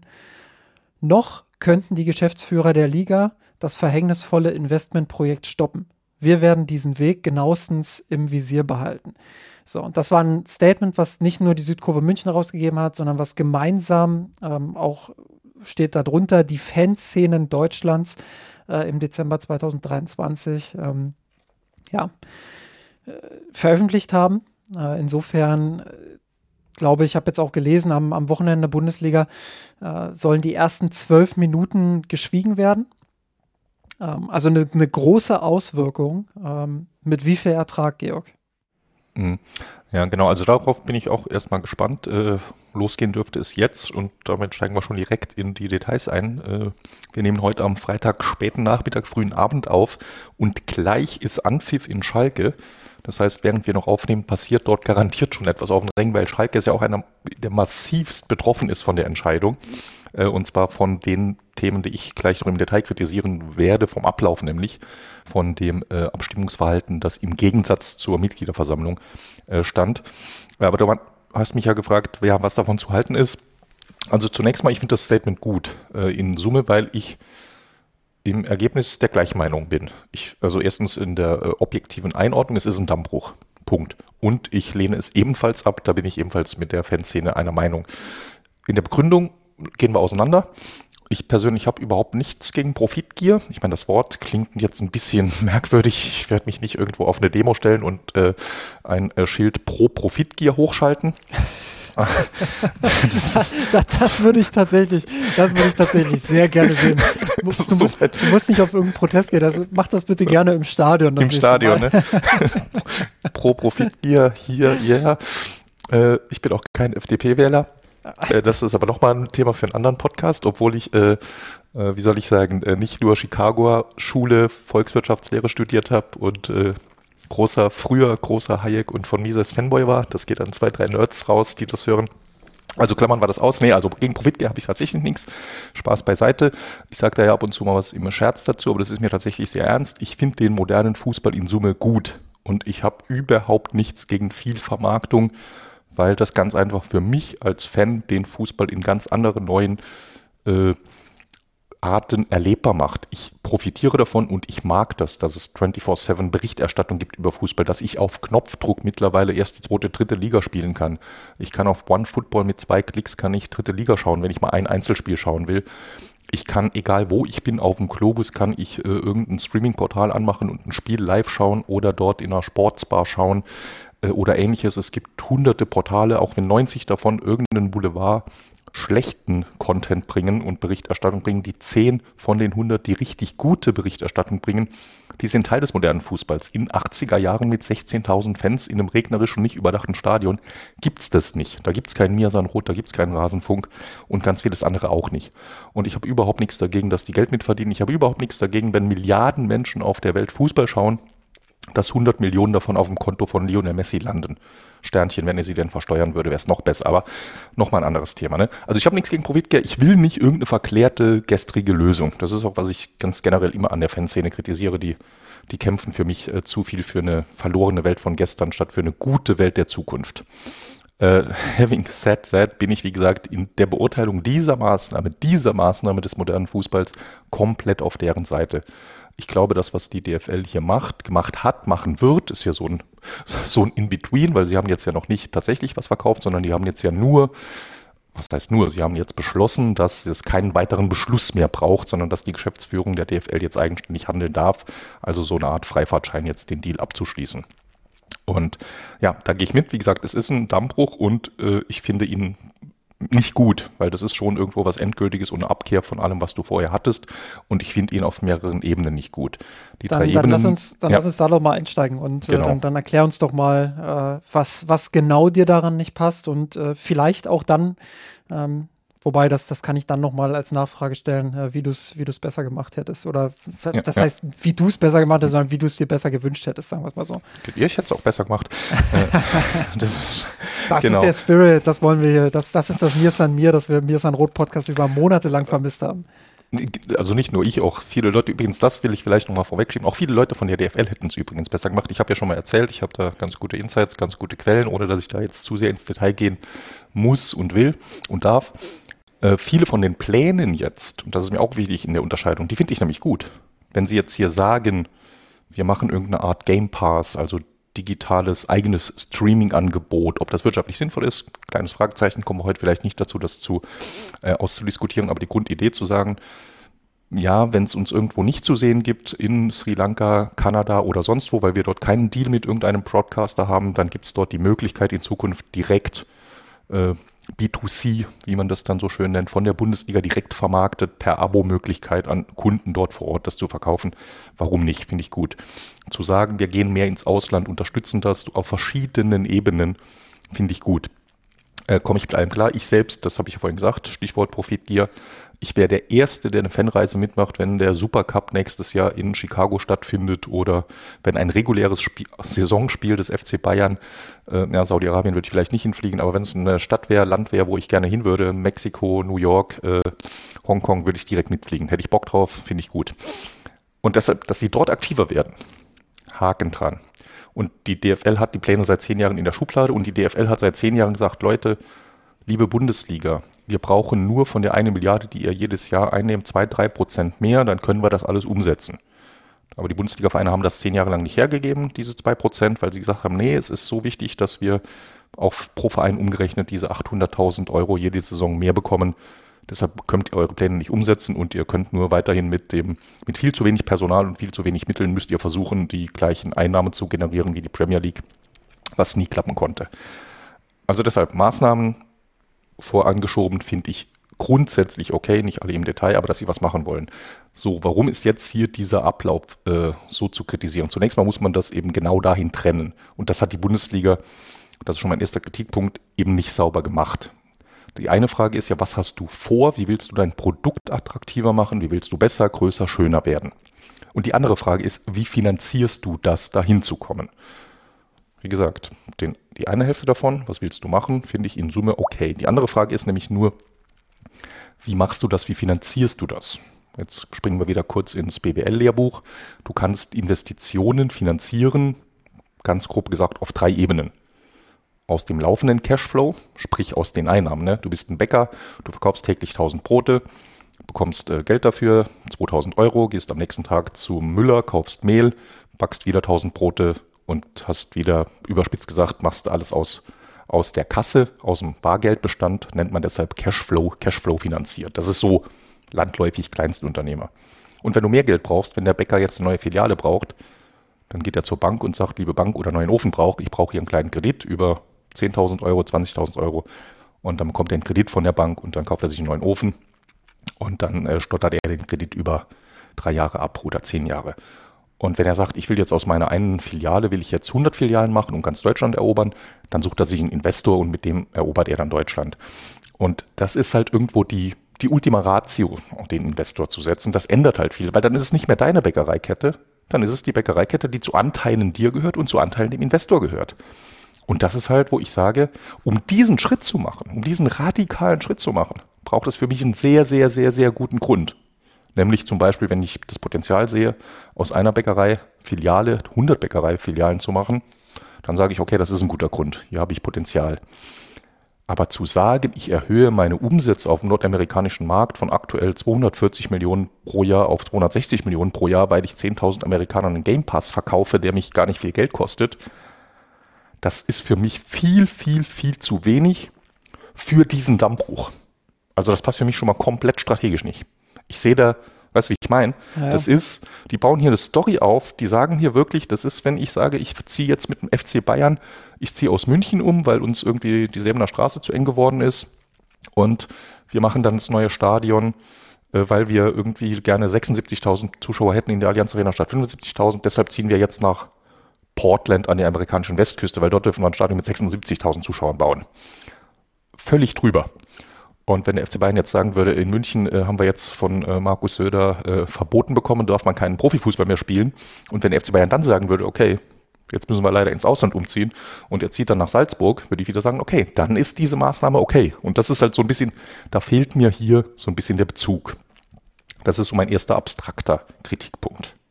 Jetzt gab es vor allem in den sozialen Netzwerken natürlich ähm, auch viel Kritik, die ähm, natürlich auch emotional und auch zu Recht emotional geäußert wurde. Ähm, eine ist mir da sehr hängen geblieben, weil sie aus meiner Sicht ähm, recht häufig geäußert wurde und irgendwie auch wiederkehrend ist bei solchen Themen. Ähm, und zwar ähm, sinngemäß, die DFL hat in den letzten Jahren schon nicht unbedingt die allerbesten Entscheidungen getroffen. ähm, jetzt wird sie durch diesen Investorendeal, den sie jetzt eintüten könnte, ähm, vermutlich mehr Geld bekommen, aber nicht unbedingt die besseren Entscheidungen mit mehr Geld treffen, was es ja eigentlich wiederum noch schlimmer macht, weil man mit mehr Geld noch mehr äh, schlechte Entscheidungen in der Theorie treffen könnte. Ähm, wie, also jetzt mal unabhängig von dem ganzen Prozess, wie es da zustande kam, etc., ähm, wie, wie siehst du ähm, da diese Abwägung zwischen Chance und Risiko durch den, durch den äh, Zuwachs an finanziellen Mitteln, der ja dort dann ähm, sich ja. anbahnt? Ja, also da bin ich ein bisschen optimistischer, weil die Leute, die ich kenne, zumindest zu denen habe ich recht großes Vertrauen, denen traue ich was zu. Die werden mit dem Geld was Sinnvolles anfangen können die schlechten Entscheidungen, die waren nicht unbedingt meiner Meinung nach, dass die DFL Geld schlecht investiert hätte. Wir haben schon einige Produkte aufgebaut, auch so mit Amazon zusammen. Die haben eine ganz gute Qualität, Videoübertragungstechnik, was man so ja nicht sieht als äh, einfacher Fernsehzuschauer, aber die sind da gut drin, auch äh, Fernsehbilder für Sender zur Verfügung zu stellen etc. Äh, technologisch sind die gut, die haben da eigene Tech-Company aufgebaut, die auch so Spielerdaten analysieren kann, etc. Die können schon was und denen traue ich auch zu, da mit einer ordentlichen Qualität einen Game Pass oder ähnliches hinzustellen und äh, so Reisevermarktungs-, Eventisierung im Ausland, worum es ja letztlich geht. Das können die auch. Ne, also es geht ja darum, um das mal konkret zu machen, was die vorhaben, wenn es darum geht, äh, Unterstützung von Auslandsvermarktung, von Auslandspräsenz. Es geht darum, dass künftig äh, nicht nur vier Bundesliga-Teams in den USA spielen, das ist der spannendste Markt die nächsten drei Jahre, sondern dass da auch was drumherum passiert, dass wenn Köln in Chicago gegen Paderborn spielt, dass das auch jemand weiß vor Ort. Das heißt, das, das, das muss man sich wirklich plakativ vorstellen. Was heißt das? Manche haben hier vielleicht mitbekommen, ähm, gerade Zuschauer, äh, Hörer, Hörerinnen aus München mit dem NFL-Spiel in München dass du ein Jahr, also das für Köln-Paderborn wird man jetzt nicht das gleiche aufziehen, wie wenn die NFL ein äh, Pflichtspiel in München hat, aber dass du Monate vorher das Spiel ankündigst, dass du Kooperationen hast für Vermarktung mit Gewinnspielen in Radios, dass du dir die richtigen Influencer suchst, die eine Berichterstattung machen, die irgendwo embedded sind im Training, äh, hier ein bisschen was zeigen, damit du wirklich so drei Monate bevor das Spiel ist, so ein bisschen so langsamen Hype äh, anzettelst, dass die Leute, wie gesagt, einfach mitbekommen, dass du vor Ort bist mit deiner Technik, dass du gute Fernsehbilder zur Verfügung stellst, am besten kostenlos in den ersten zwei Jahren, damit ESPN Sendezeit füllen kann und dort die Fernsehbilder hat. Und das alles können und wollen Köln und Paderborn nicht selbst zur Verfügung stellen, wenn sie dort spielen. Deshalb macht die DFL das. Und das kann die DFL. Also das operativ umzusetzen, den Punkt gebe ich Ihnen, das werden sie hinbekommen. Nur dafür hätten sie halt keinen Investor gebraucht. Das bisschen Geld hätten sie auch aus dem äh, Cashflow haben können oder von der Bank. Also abschließend vielleicht, äh, wenn du nicht noch. Nicht noch abschließend, ach, ich habe noch viele Themen. Das hier war mein, du, ich hab, baue ja einen Spannungsbogen auf. Das hier vorhin war mein kleinster Thema. Ich fasse ich fass mich kurz anschließend, weil ich weiß, es ist jetzt auch schon ein paar Tage her und es gab viel Berichterstattung drüber. Äh, ich ich fasse mich dann wirklich kurz, aber lass mir noch zwei andere Punkte machen. Äh, gerne, gerne, klar. Ähm, das, aber, aber um ja. zu der Frage nochmal vielleicht auch abschließend. Ähm, wenig Ertrag für, für ähm, einen Prozess, der sehr, sehr viel Ärger einbringen wird. Genau, das ist nämlich nochmal ein wichtig, du sagst das richtige Stichwort, da wollte ich mich jetzt darauf hinauf, Stichwort Prozess. Ne? Ich sage jetzt, ich bin der Meinung, Investor ist falsch, aber nehmen wir an, es ist die richtige und zwingende und einzig mögliche Lösung. Dann erwarte ich von der DFL, von der Bundesliga, von den einzelnen 36 Geschäftsführern, Vorständen, dann erwarte ich, dass sie äh, salopp formuliert, die Schussbär haben, sich vor ihre Mitglieder hinzustellen und sinngemäß, wie damals Hoeneß mit der ähm, äh, ich kriege jetzt das Zitat nicht mehr hin mit der Südkurve, mit den Stehplatzpreisen und den äh, VIP-Logen dafür, weißt du? Was ich meine, wo er gesagt hat, ähm, Hm. die, die 8 Euro für einen Stehplatz Ja, oder ja. die 10 Euro, werden die, von, von den. die werden doch von den Sponsoren bezahlt in ihre VIP-Logen, weil wir die ausnehmen und so ähnlich. Ne? Dann erwarte ich halt hier wirklich, dass man das argumentativ rüberbringt und dass man sich auch dem Sturm der Gegenwehr der Fans, der eigenen Mitglieder stellt und die überzeugt. Und wenn man sie nicht überzeugt bekommt und wenn man 50 plus 1 ernst nimmt, dann geht's halt nicht. Punkt. Und das ist die, was die DFL aber de facto gemacht hat. Sie hat erstens den Fans, das muss man so klar sagen, oder nicht die DFL, die DFL ist immer so abstrakt, es sind die Bundesliga-Vereine, die das gemacht haben. Was die 24 Bundesliga-Vereine, die dafür gestimmt haben, gemacht haben, die einen haben ihre Fans gar nicht gefragt. Und dazu gehört auch ein FC Bayern. Der hatte vor kurzem eine Mitgliederversammlung. Der Prozess hier lief. Der FC Bayern hätte auf die Agenda setzen können, stimmen wir hier ab und geben hier unserem Vorstandsvorsitzenden das Mandat, in einer kommenden DFL-Sitzung dafür abzustimmen, dass die DFL eine neue Gesellschaft gründet und äh, Anteile abgibt. Hätte der FC Bayern machen können. Der sich, wir hatten drüber geredet, Satzungsthema, Mitgliedereinbindung, Fan-Dialoge, Workshops, vordergründig viel gemacht hat. Diese essentielle Frage hat er nicht mit seinen Mitgliedern besprochen und hat hier, wir sind ja so weit beim FC Bayern, wir nehmen es als gegeben. Wir wussten, dass der FC Bayern mit ja abstimmt und niemand ist überrascht davon. Der hat es nicht gemacht, andere haben es gemacht. In Schalke war es Thema auf der Mitgliederversammlung und es gab ein klares Votum, wir stimmen mit Nein. Was passiert? Der Präsident von Schalke geht hin und stimmt mit Ja. Bei Hannover gab es ein klares Votum, wir stimmen mit Nein. Der Präsident sagt, wir stimmen mit Nein. Was passiert? Der Geschäftsführer Martin Kind geht hin und sagt, es ist mir doch egal, was der EV sagt. Ich als Geschäftsführer Martin Kind stimme mit Ja. Das kann sogar noch rechtliche Folgen jetzt nach sich haben. Wird noch ein richtig spannendes Thema, klammern wir hier aber aus. Also allein das, allein dass der, die Abstimmung selbst geheim war und nicht nachvollziehbar ist, wer lebt, interpretiert hier 50 plus 1 wie, das, das ist für mich, ja, finde ich, das, das ist nicht gut. Das ist einfach, das machst du nicht. So gehst du nicht mit so einem Thema um. Das ist, weißt du, das ist wirklich, Das ist auch so ein, so ein Thema, das hatten wir ja in anderen Kontexten schon ganz oft und die, die Fans oder die Fanszenen haben das in ihrem Stat Statement ja auch völlig zu Recht angemerkt. Ähm, es ist ein sehr, sehr, sehr, sehr, sehr, sehr seltsames Demokratieverständnis. Genau, die genau Clubs das halt. Weißt, genau das, das, genau das, du siehst, du, ich bin heute, du bringst heute meine Gedanken präzise auf den Punkt. Das ist es halt. Was ist das für ein Demokratieverständnis? Die einen werden gar nicht gefragt, die anderen werden gefragt, aber ihre Meinung und ihre Abstimmungsergebnisse werden ignoriert. Und dann machst du es halt hier trotzdem. Und wie gesagt, sie, sie, sie kombinieren hier auch so viel mit. Es geht, formal ging es in, um, in der Abstimmung drum, dass sie statt Fremdkapital aufzunehmen, statt einen Kredit aufzunehmen, einen Investor mit ins Boot nehmen. Jetzt ist irgendwie, jetzt sickert dann drei Tage später durch, dass in der gleichen Abstimmung damit auch der Weg frei ist, die Namensrechte der Bundesliga zu vergeben. Die Namensrechte der Bundesliga zu vergeben hat überhaupt nichts damit zu tun, wie du deine äh, späteren Ausgaben finanzierst. Also, dass du einen Investor mit ins Boot nimmst, weißt du? Ist aber jetzt auf einmal auch äh, still und heimlich äh, durch, äh, durchgewinkt worden. Während die Premier League, die mit als erste die Namensrechte abgegeben hat, äh, damals Barclays Premier League, das vor ein paar Jahren äh, gestoppt hat, weil sie gesagt hat, es ist viel zu wichtig, dass unser Name unserer Liga, äh, ich sag mal, für sich selbst steht, so Branding, Image Building. Äh, ja, also das ist einfach, ja, das ist, kann man nicht anders sagen, das ist ein äh, shady Prozess letztlich unterm Strich und das finde ich nicht gut und deshalb freue ich mich auf die vehementen Reaktionen äh, der Kurven in Deutschland in den nächsten Tagen. Und dann noch mein letzter Punkt, aber jetzt fasse ich mich wirklich kurz. Das hatte ich, glaube ich, im, äh, in unserer Kurve auch schon ein bisschen äh, aufgeschrieben und das zieht so ein bisschen die Klammer, was ich vorhin sagte. Wenn schon Dammbruch, dann doch bitte richtig. Weil, worum geht's hier? Die DFL verscherzt es sich mit ihrer, wie soll ich sagen, selbst im Business-Sprech mit ihrer Kernkundengruppe, mit ihren wichtigen Kunden, mit den äh, Fanszenen, Land auf Land ab. Das tut sie für ein kleines bisschen Geld. Du kannst dir hier den Business Case irgendwie schön rechnen, dass du sagst, das haben, da haben wir jetzt ja gar nicht drüber gesprochen, das ist aber auch dann sehr BWL-lastig und viele Prognosen. Lohnt es sich, rein monetär gesehen, lohnt es sich, das, was sie hier machen? Ne? Das ist noch eine offene Frage. Lohnt es sich, äh, jetzt eine Milliarde auszugeben für Game Pass, für ein neues Büro in New York und Singapur und sonst was und dafür äh, 20 Jahre lang auf 8% zu verzichten? Kann sich lohnen, vielleicht aber auch nicht.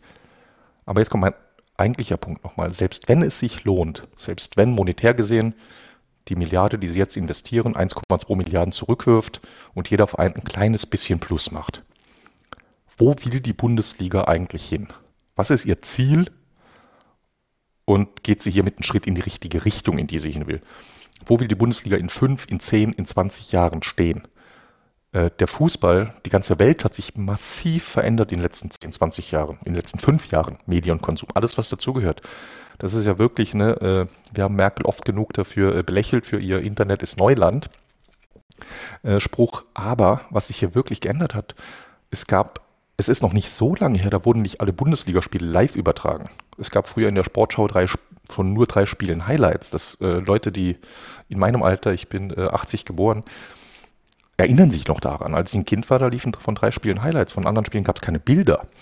Und von ausländischen Ligen erst recht nicht. Das hat irgendwann Ende der, in den 2000ern hat es angefangen, dass es auf damals DSF, glaube ich, äh, Laola ab und zu mal Ausschnitte aus Spanien gebracht hat. Das war super Hype damals. Wir haben es geliebt und dann kamen die Spiele. Du hast vorhin FIFA erwähnt und ähnliches. Also, dass Fußball eine globale Marke, ein, globales, ein globaler Sport geworden ist und dass es heute für dich so leicht ist, Real Madrid und Newcastle zu schauen, wie Bayern zu schauen, für Kinder in Deutschland, das ist neu. Damit wird der Sport sich aber noch massiv verändern in den nächsten fünf oder zehn Jahren. Ich behaupte, es wird auch hier im Fußball so eine Art Winner-Takes-It-All-Szenario geben, wie es es überall gibt, in allen globalen Themen mit äh, Plattformen, mit Software, mit Netzwerken, mit ganz vielen Themen. Du hast immer eine Konzentration, eine Konzentrationsbewegung irgendwo. Es ist auch irgendwo daneben Platz für verschiedene Nischen, aber das wirst du auch hier haben. Und da frage ich mich, hat die Bundesliga das überhaupt schon begriffen? Und was ist ihre Antwort drauf? Ohne dass es da eine richtige oder falsche Antwort gibt. Aber das ist die Debatte, die sie eigentlich jetzt führen müsste. Und dann überlegen, will ich mitspielen auf dem Global Game?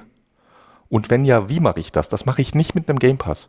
Wenn ich als Bundesliga wirklich glaube, ich muss die Nummer eins oder Nummer eins oder zwei werden im globalen Fußballgame, dann muss ich radikale Reformen machen, die so radikal sind, äh, dass bis heute noch niemand äh, die ausgesprochen hat. Dann muss ich vielleicht die Bundesliga fusionieren mit meinen Nachbarländern. Dann muss ich eine gemeinsame Liga mit äh, Österreich, Schweiz, Holland, Frankreich, Tschechien machen. Ich weiß es nicht. Dann muss ich vielleicht überlegen, ob ich äh, ja auf Abstiege verzichte, ob ich Formate ändere. Vielleicht mache ich äh, statt Fußball einer Saison mache ich äh, Tennis. Ich, ich will jetzt gar nicht weiterdenken, aber du weißt, in welche Richtung ich denke. Weißt du, du musst ja. irgendwie überlegen, wie werde ich wirklich groß? Eine positiv gesteuerte Superliga, Europa-Liga, anders gedacht, aus der Champions League eine mit deutschem Einfluss positive Superliga zu machen. Oder ich will das gar nicht, was völlig okay ist. Und ich sage, ist mir doch egal, was da global passiert. Das ist alles so völlig absurd mit den äh, Oligarchen, Scheichs und äh, globalen Superclubs. Das machen wir nicht. Wir machen uns das bestmögliche Produkt für einen deutschen Markt. Wir sind eine deutsche Liga. Wir ziehen 50 plus 1 die Schrauben an, wir stellen wieder um auf 100 plus 0, werden eine komplett Fan-Mitglieder geführte Liga, machen das kommerziell, machen hier tolle Produkte auf Sky, äh, machen noch schönere Stadien, noch schönere VIP-Logen und äh, steigern auch so unseren Umsatz. Aber wir denken erstmal nur auf unseren lokalen Markt, weil wir irgendwo glauben, auf dem globalen Wettrennen zwischen Saudi-Arabien und äh, der, den USA können wir nicht mithalten. Wir finden für uns eine schöne Nische und dann war das hier ein Schritt in die genau falsche Richtung, weil man jetzt genau die, die man dann bräuchte, verärgert. Und das ist, das fehlt mir. Und das ärgert mich im gesamten Prozess am meisten, weil das fehlt mir von allen, das fehlt mir auch von Kritikern. Ich habe noch in keinem kritischen Bericht darüber jetzt eine Alternative so ein alternatives Zukunftsszenario gesehen für die Bundesliga. Und das vielleicht als äh, Wort zum Sonntag zum Abschluss von mir für das Thema. Vielen Dank für deine Geduld und vielen Dank für die, die bis hierhin mir zugehört haben. Äh, ihr habt gemerkt, ich hatte viel dazu im Kopf. Äh, ich habe es nicht ganz so strukturiert rübergebracht, aber vielleicht ein paar, ein paar Fetzen zum Nachdenken. Aber ich finde es ich find's ganz interessant. Ähm, fand ja auch äh, die Netzreaktionen dazu ganz interessant, unter anderem die Curry King Bundesliga. ähm, Oder beim, oder beim Schrottwinkeln, äh, beim, beim Schrottwichteln schenke ich dir die DFL-Medienrechte. auch, auch HelloFresh Kochbox Bundesliga fand ich ganz gut. Ach, scheiße. Äh, das, das bringt mich jetzt nochmal, da muss ich noch, noch mal eine Anekdote dazu erzählen, jetzt hier in der Diskussion. Ne? Wie gesagt, hier äh, Vermarktung und äh, da, da merkst du auch, auf welch wackeligen Füßen die Geschäftsführer und Vorstände teils abgestimmt haben. Äh, es gab dann nämlich, irgendjemand hat gesagt, ja, wir müssen die Fans näher ranbringen, Vermarktungserlebnis verbessern, dies, das, anders machen. Äh, und dann gab es da, ja, was heißt das denn in Zukunft dann äh, Videos in den Kabinen? Und dann hat, ich weiß nicht, wer es war, von Werder Bremen gesagt, nee, nee, in die Kabinen natürlich nicht, aber es gibt ja auch andere Dinge, die spannend sind. Wir könnten zum Beispiel in Zukunft die Busankunft filmen und übertragen. und ja, da denkst du dann, ja, okay, mal im Ernst, wir reden hier gerade über eine Milliarde Finanzdeal und der Geschäftsführer von Werder Bremen rechtfertigt es damit, dass man in Zukunft dann dank des Deals, dass man also einen Investor braucht, um in Zukunft die Busankunft von Werder Bremen am Stadion anders filmen zu können und damit neue Fans gewinnt und die Welt erobert. Ich, also mich holt das voll ab. Ich würde ja. nichts anderes mehr gucken die schönsten, die, wäre nicht mehr das Tor des Monats, sondern die, die schönste Busankunft des Monats. oh, und hier kommt der FC Bayern mit Busfahrer Heinz Winkelmoser. Oh ja, schau, er schaltet in den zweiten Gang und nimmt die Kurve und jetzt, er geht auf Schrittgeschwindigkeit.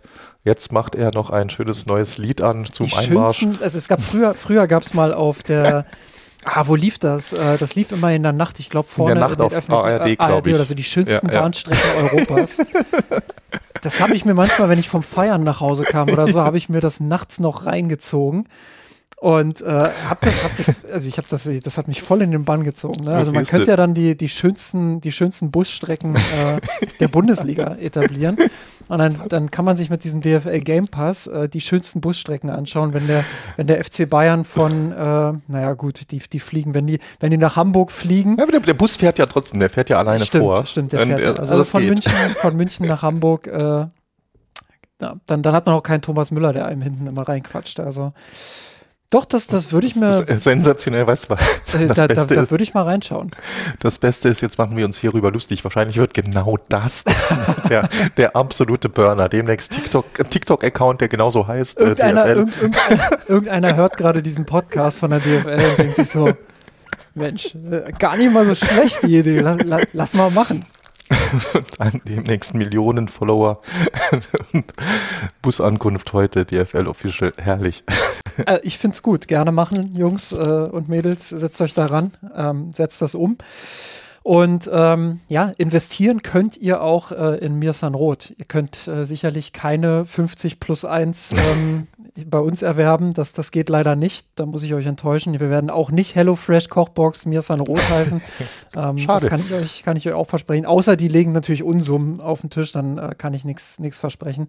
Ähm, aber ihr könnt uns sehr, sehr gerne unterstützen finanziell, ähm, damit wir weiter Woche für Woche ähm, das abliefern, was wir hier abliefern, ähm, nämlich schlechte Wortwitze, ähm, schlechte anderweitige Witze und nebenbei noch ein bisschen Analyse. Ähm, wenn ihr da weiterhin Bock drauf habt, dann ähm, tut uns doch den Gefallen, unterstützt uns äh, unter patreon.com slash mirsanrot. Findet ihr auf mirsanrot.de die Verlinkung, findet ihr auch in den Show Notes ähm, dieses Podcasts. Ähm, ihr würdet uns da sehr, sehr helfen, uns sehr unter die Arme greifen. An der Stelle auch nochmal und abermals großen Dank ähm, an alle, die uns finanziell unterstützen. Ähm, ja, wir können dadurch ähm, sehr, sehr viele Kosten sehr gut decken, ähm, was die Serverkosten natürlich vor allem auch angeht, was die Produktion des Post Podcasts angeht und so weiter und so fort. Wir wollen in Zukunft ähm, nach wie vor es schaffen, dass wir ähm, auch unseren AutorInnen und äh, GästInnen im Podcast ähm, diese Wertschätzung auch finanziell so ein bisschen zurückgeben können, dass wir da einfach auch äh, mehr äh, machen können, ähm, als wir aktuell fähig sind. Ähm, dafür brauchen wir natürlich Einnahmen, dafür brauchen wir ähm, ja, äh, einfach, einfach verschiedene Möglichkeiten auch ähm, Geld einzunehmen. Deswegen haben wir uns auch in diesem Jahr dazu entschieden, ähm, Werbung zu schalten im Podcast. Wenn ihr uns bei Patreon unterstützt, dann könnt ihr euch einen extra Feed einrichten ähm, mit einem Podcast, der werbefrei ist. Ähm, also das ist dann auch ein Vorteil, den ihr damit erwerbt, wenn ihr uns mit einem Betrag eurer Wahl monatlich unterstützt.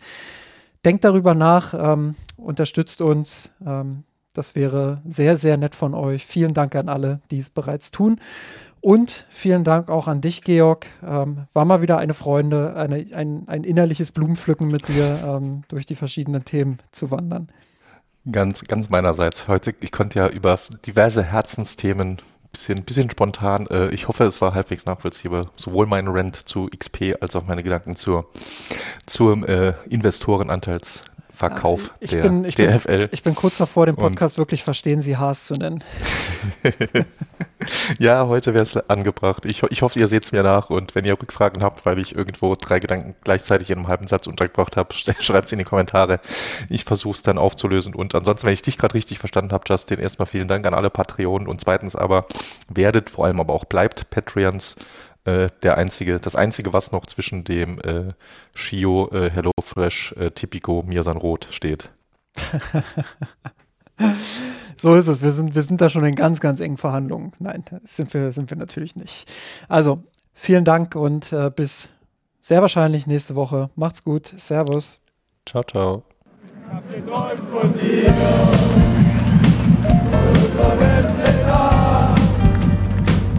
Mia Sanroth der Podcast.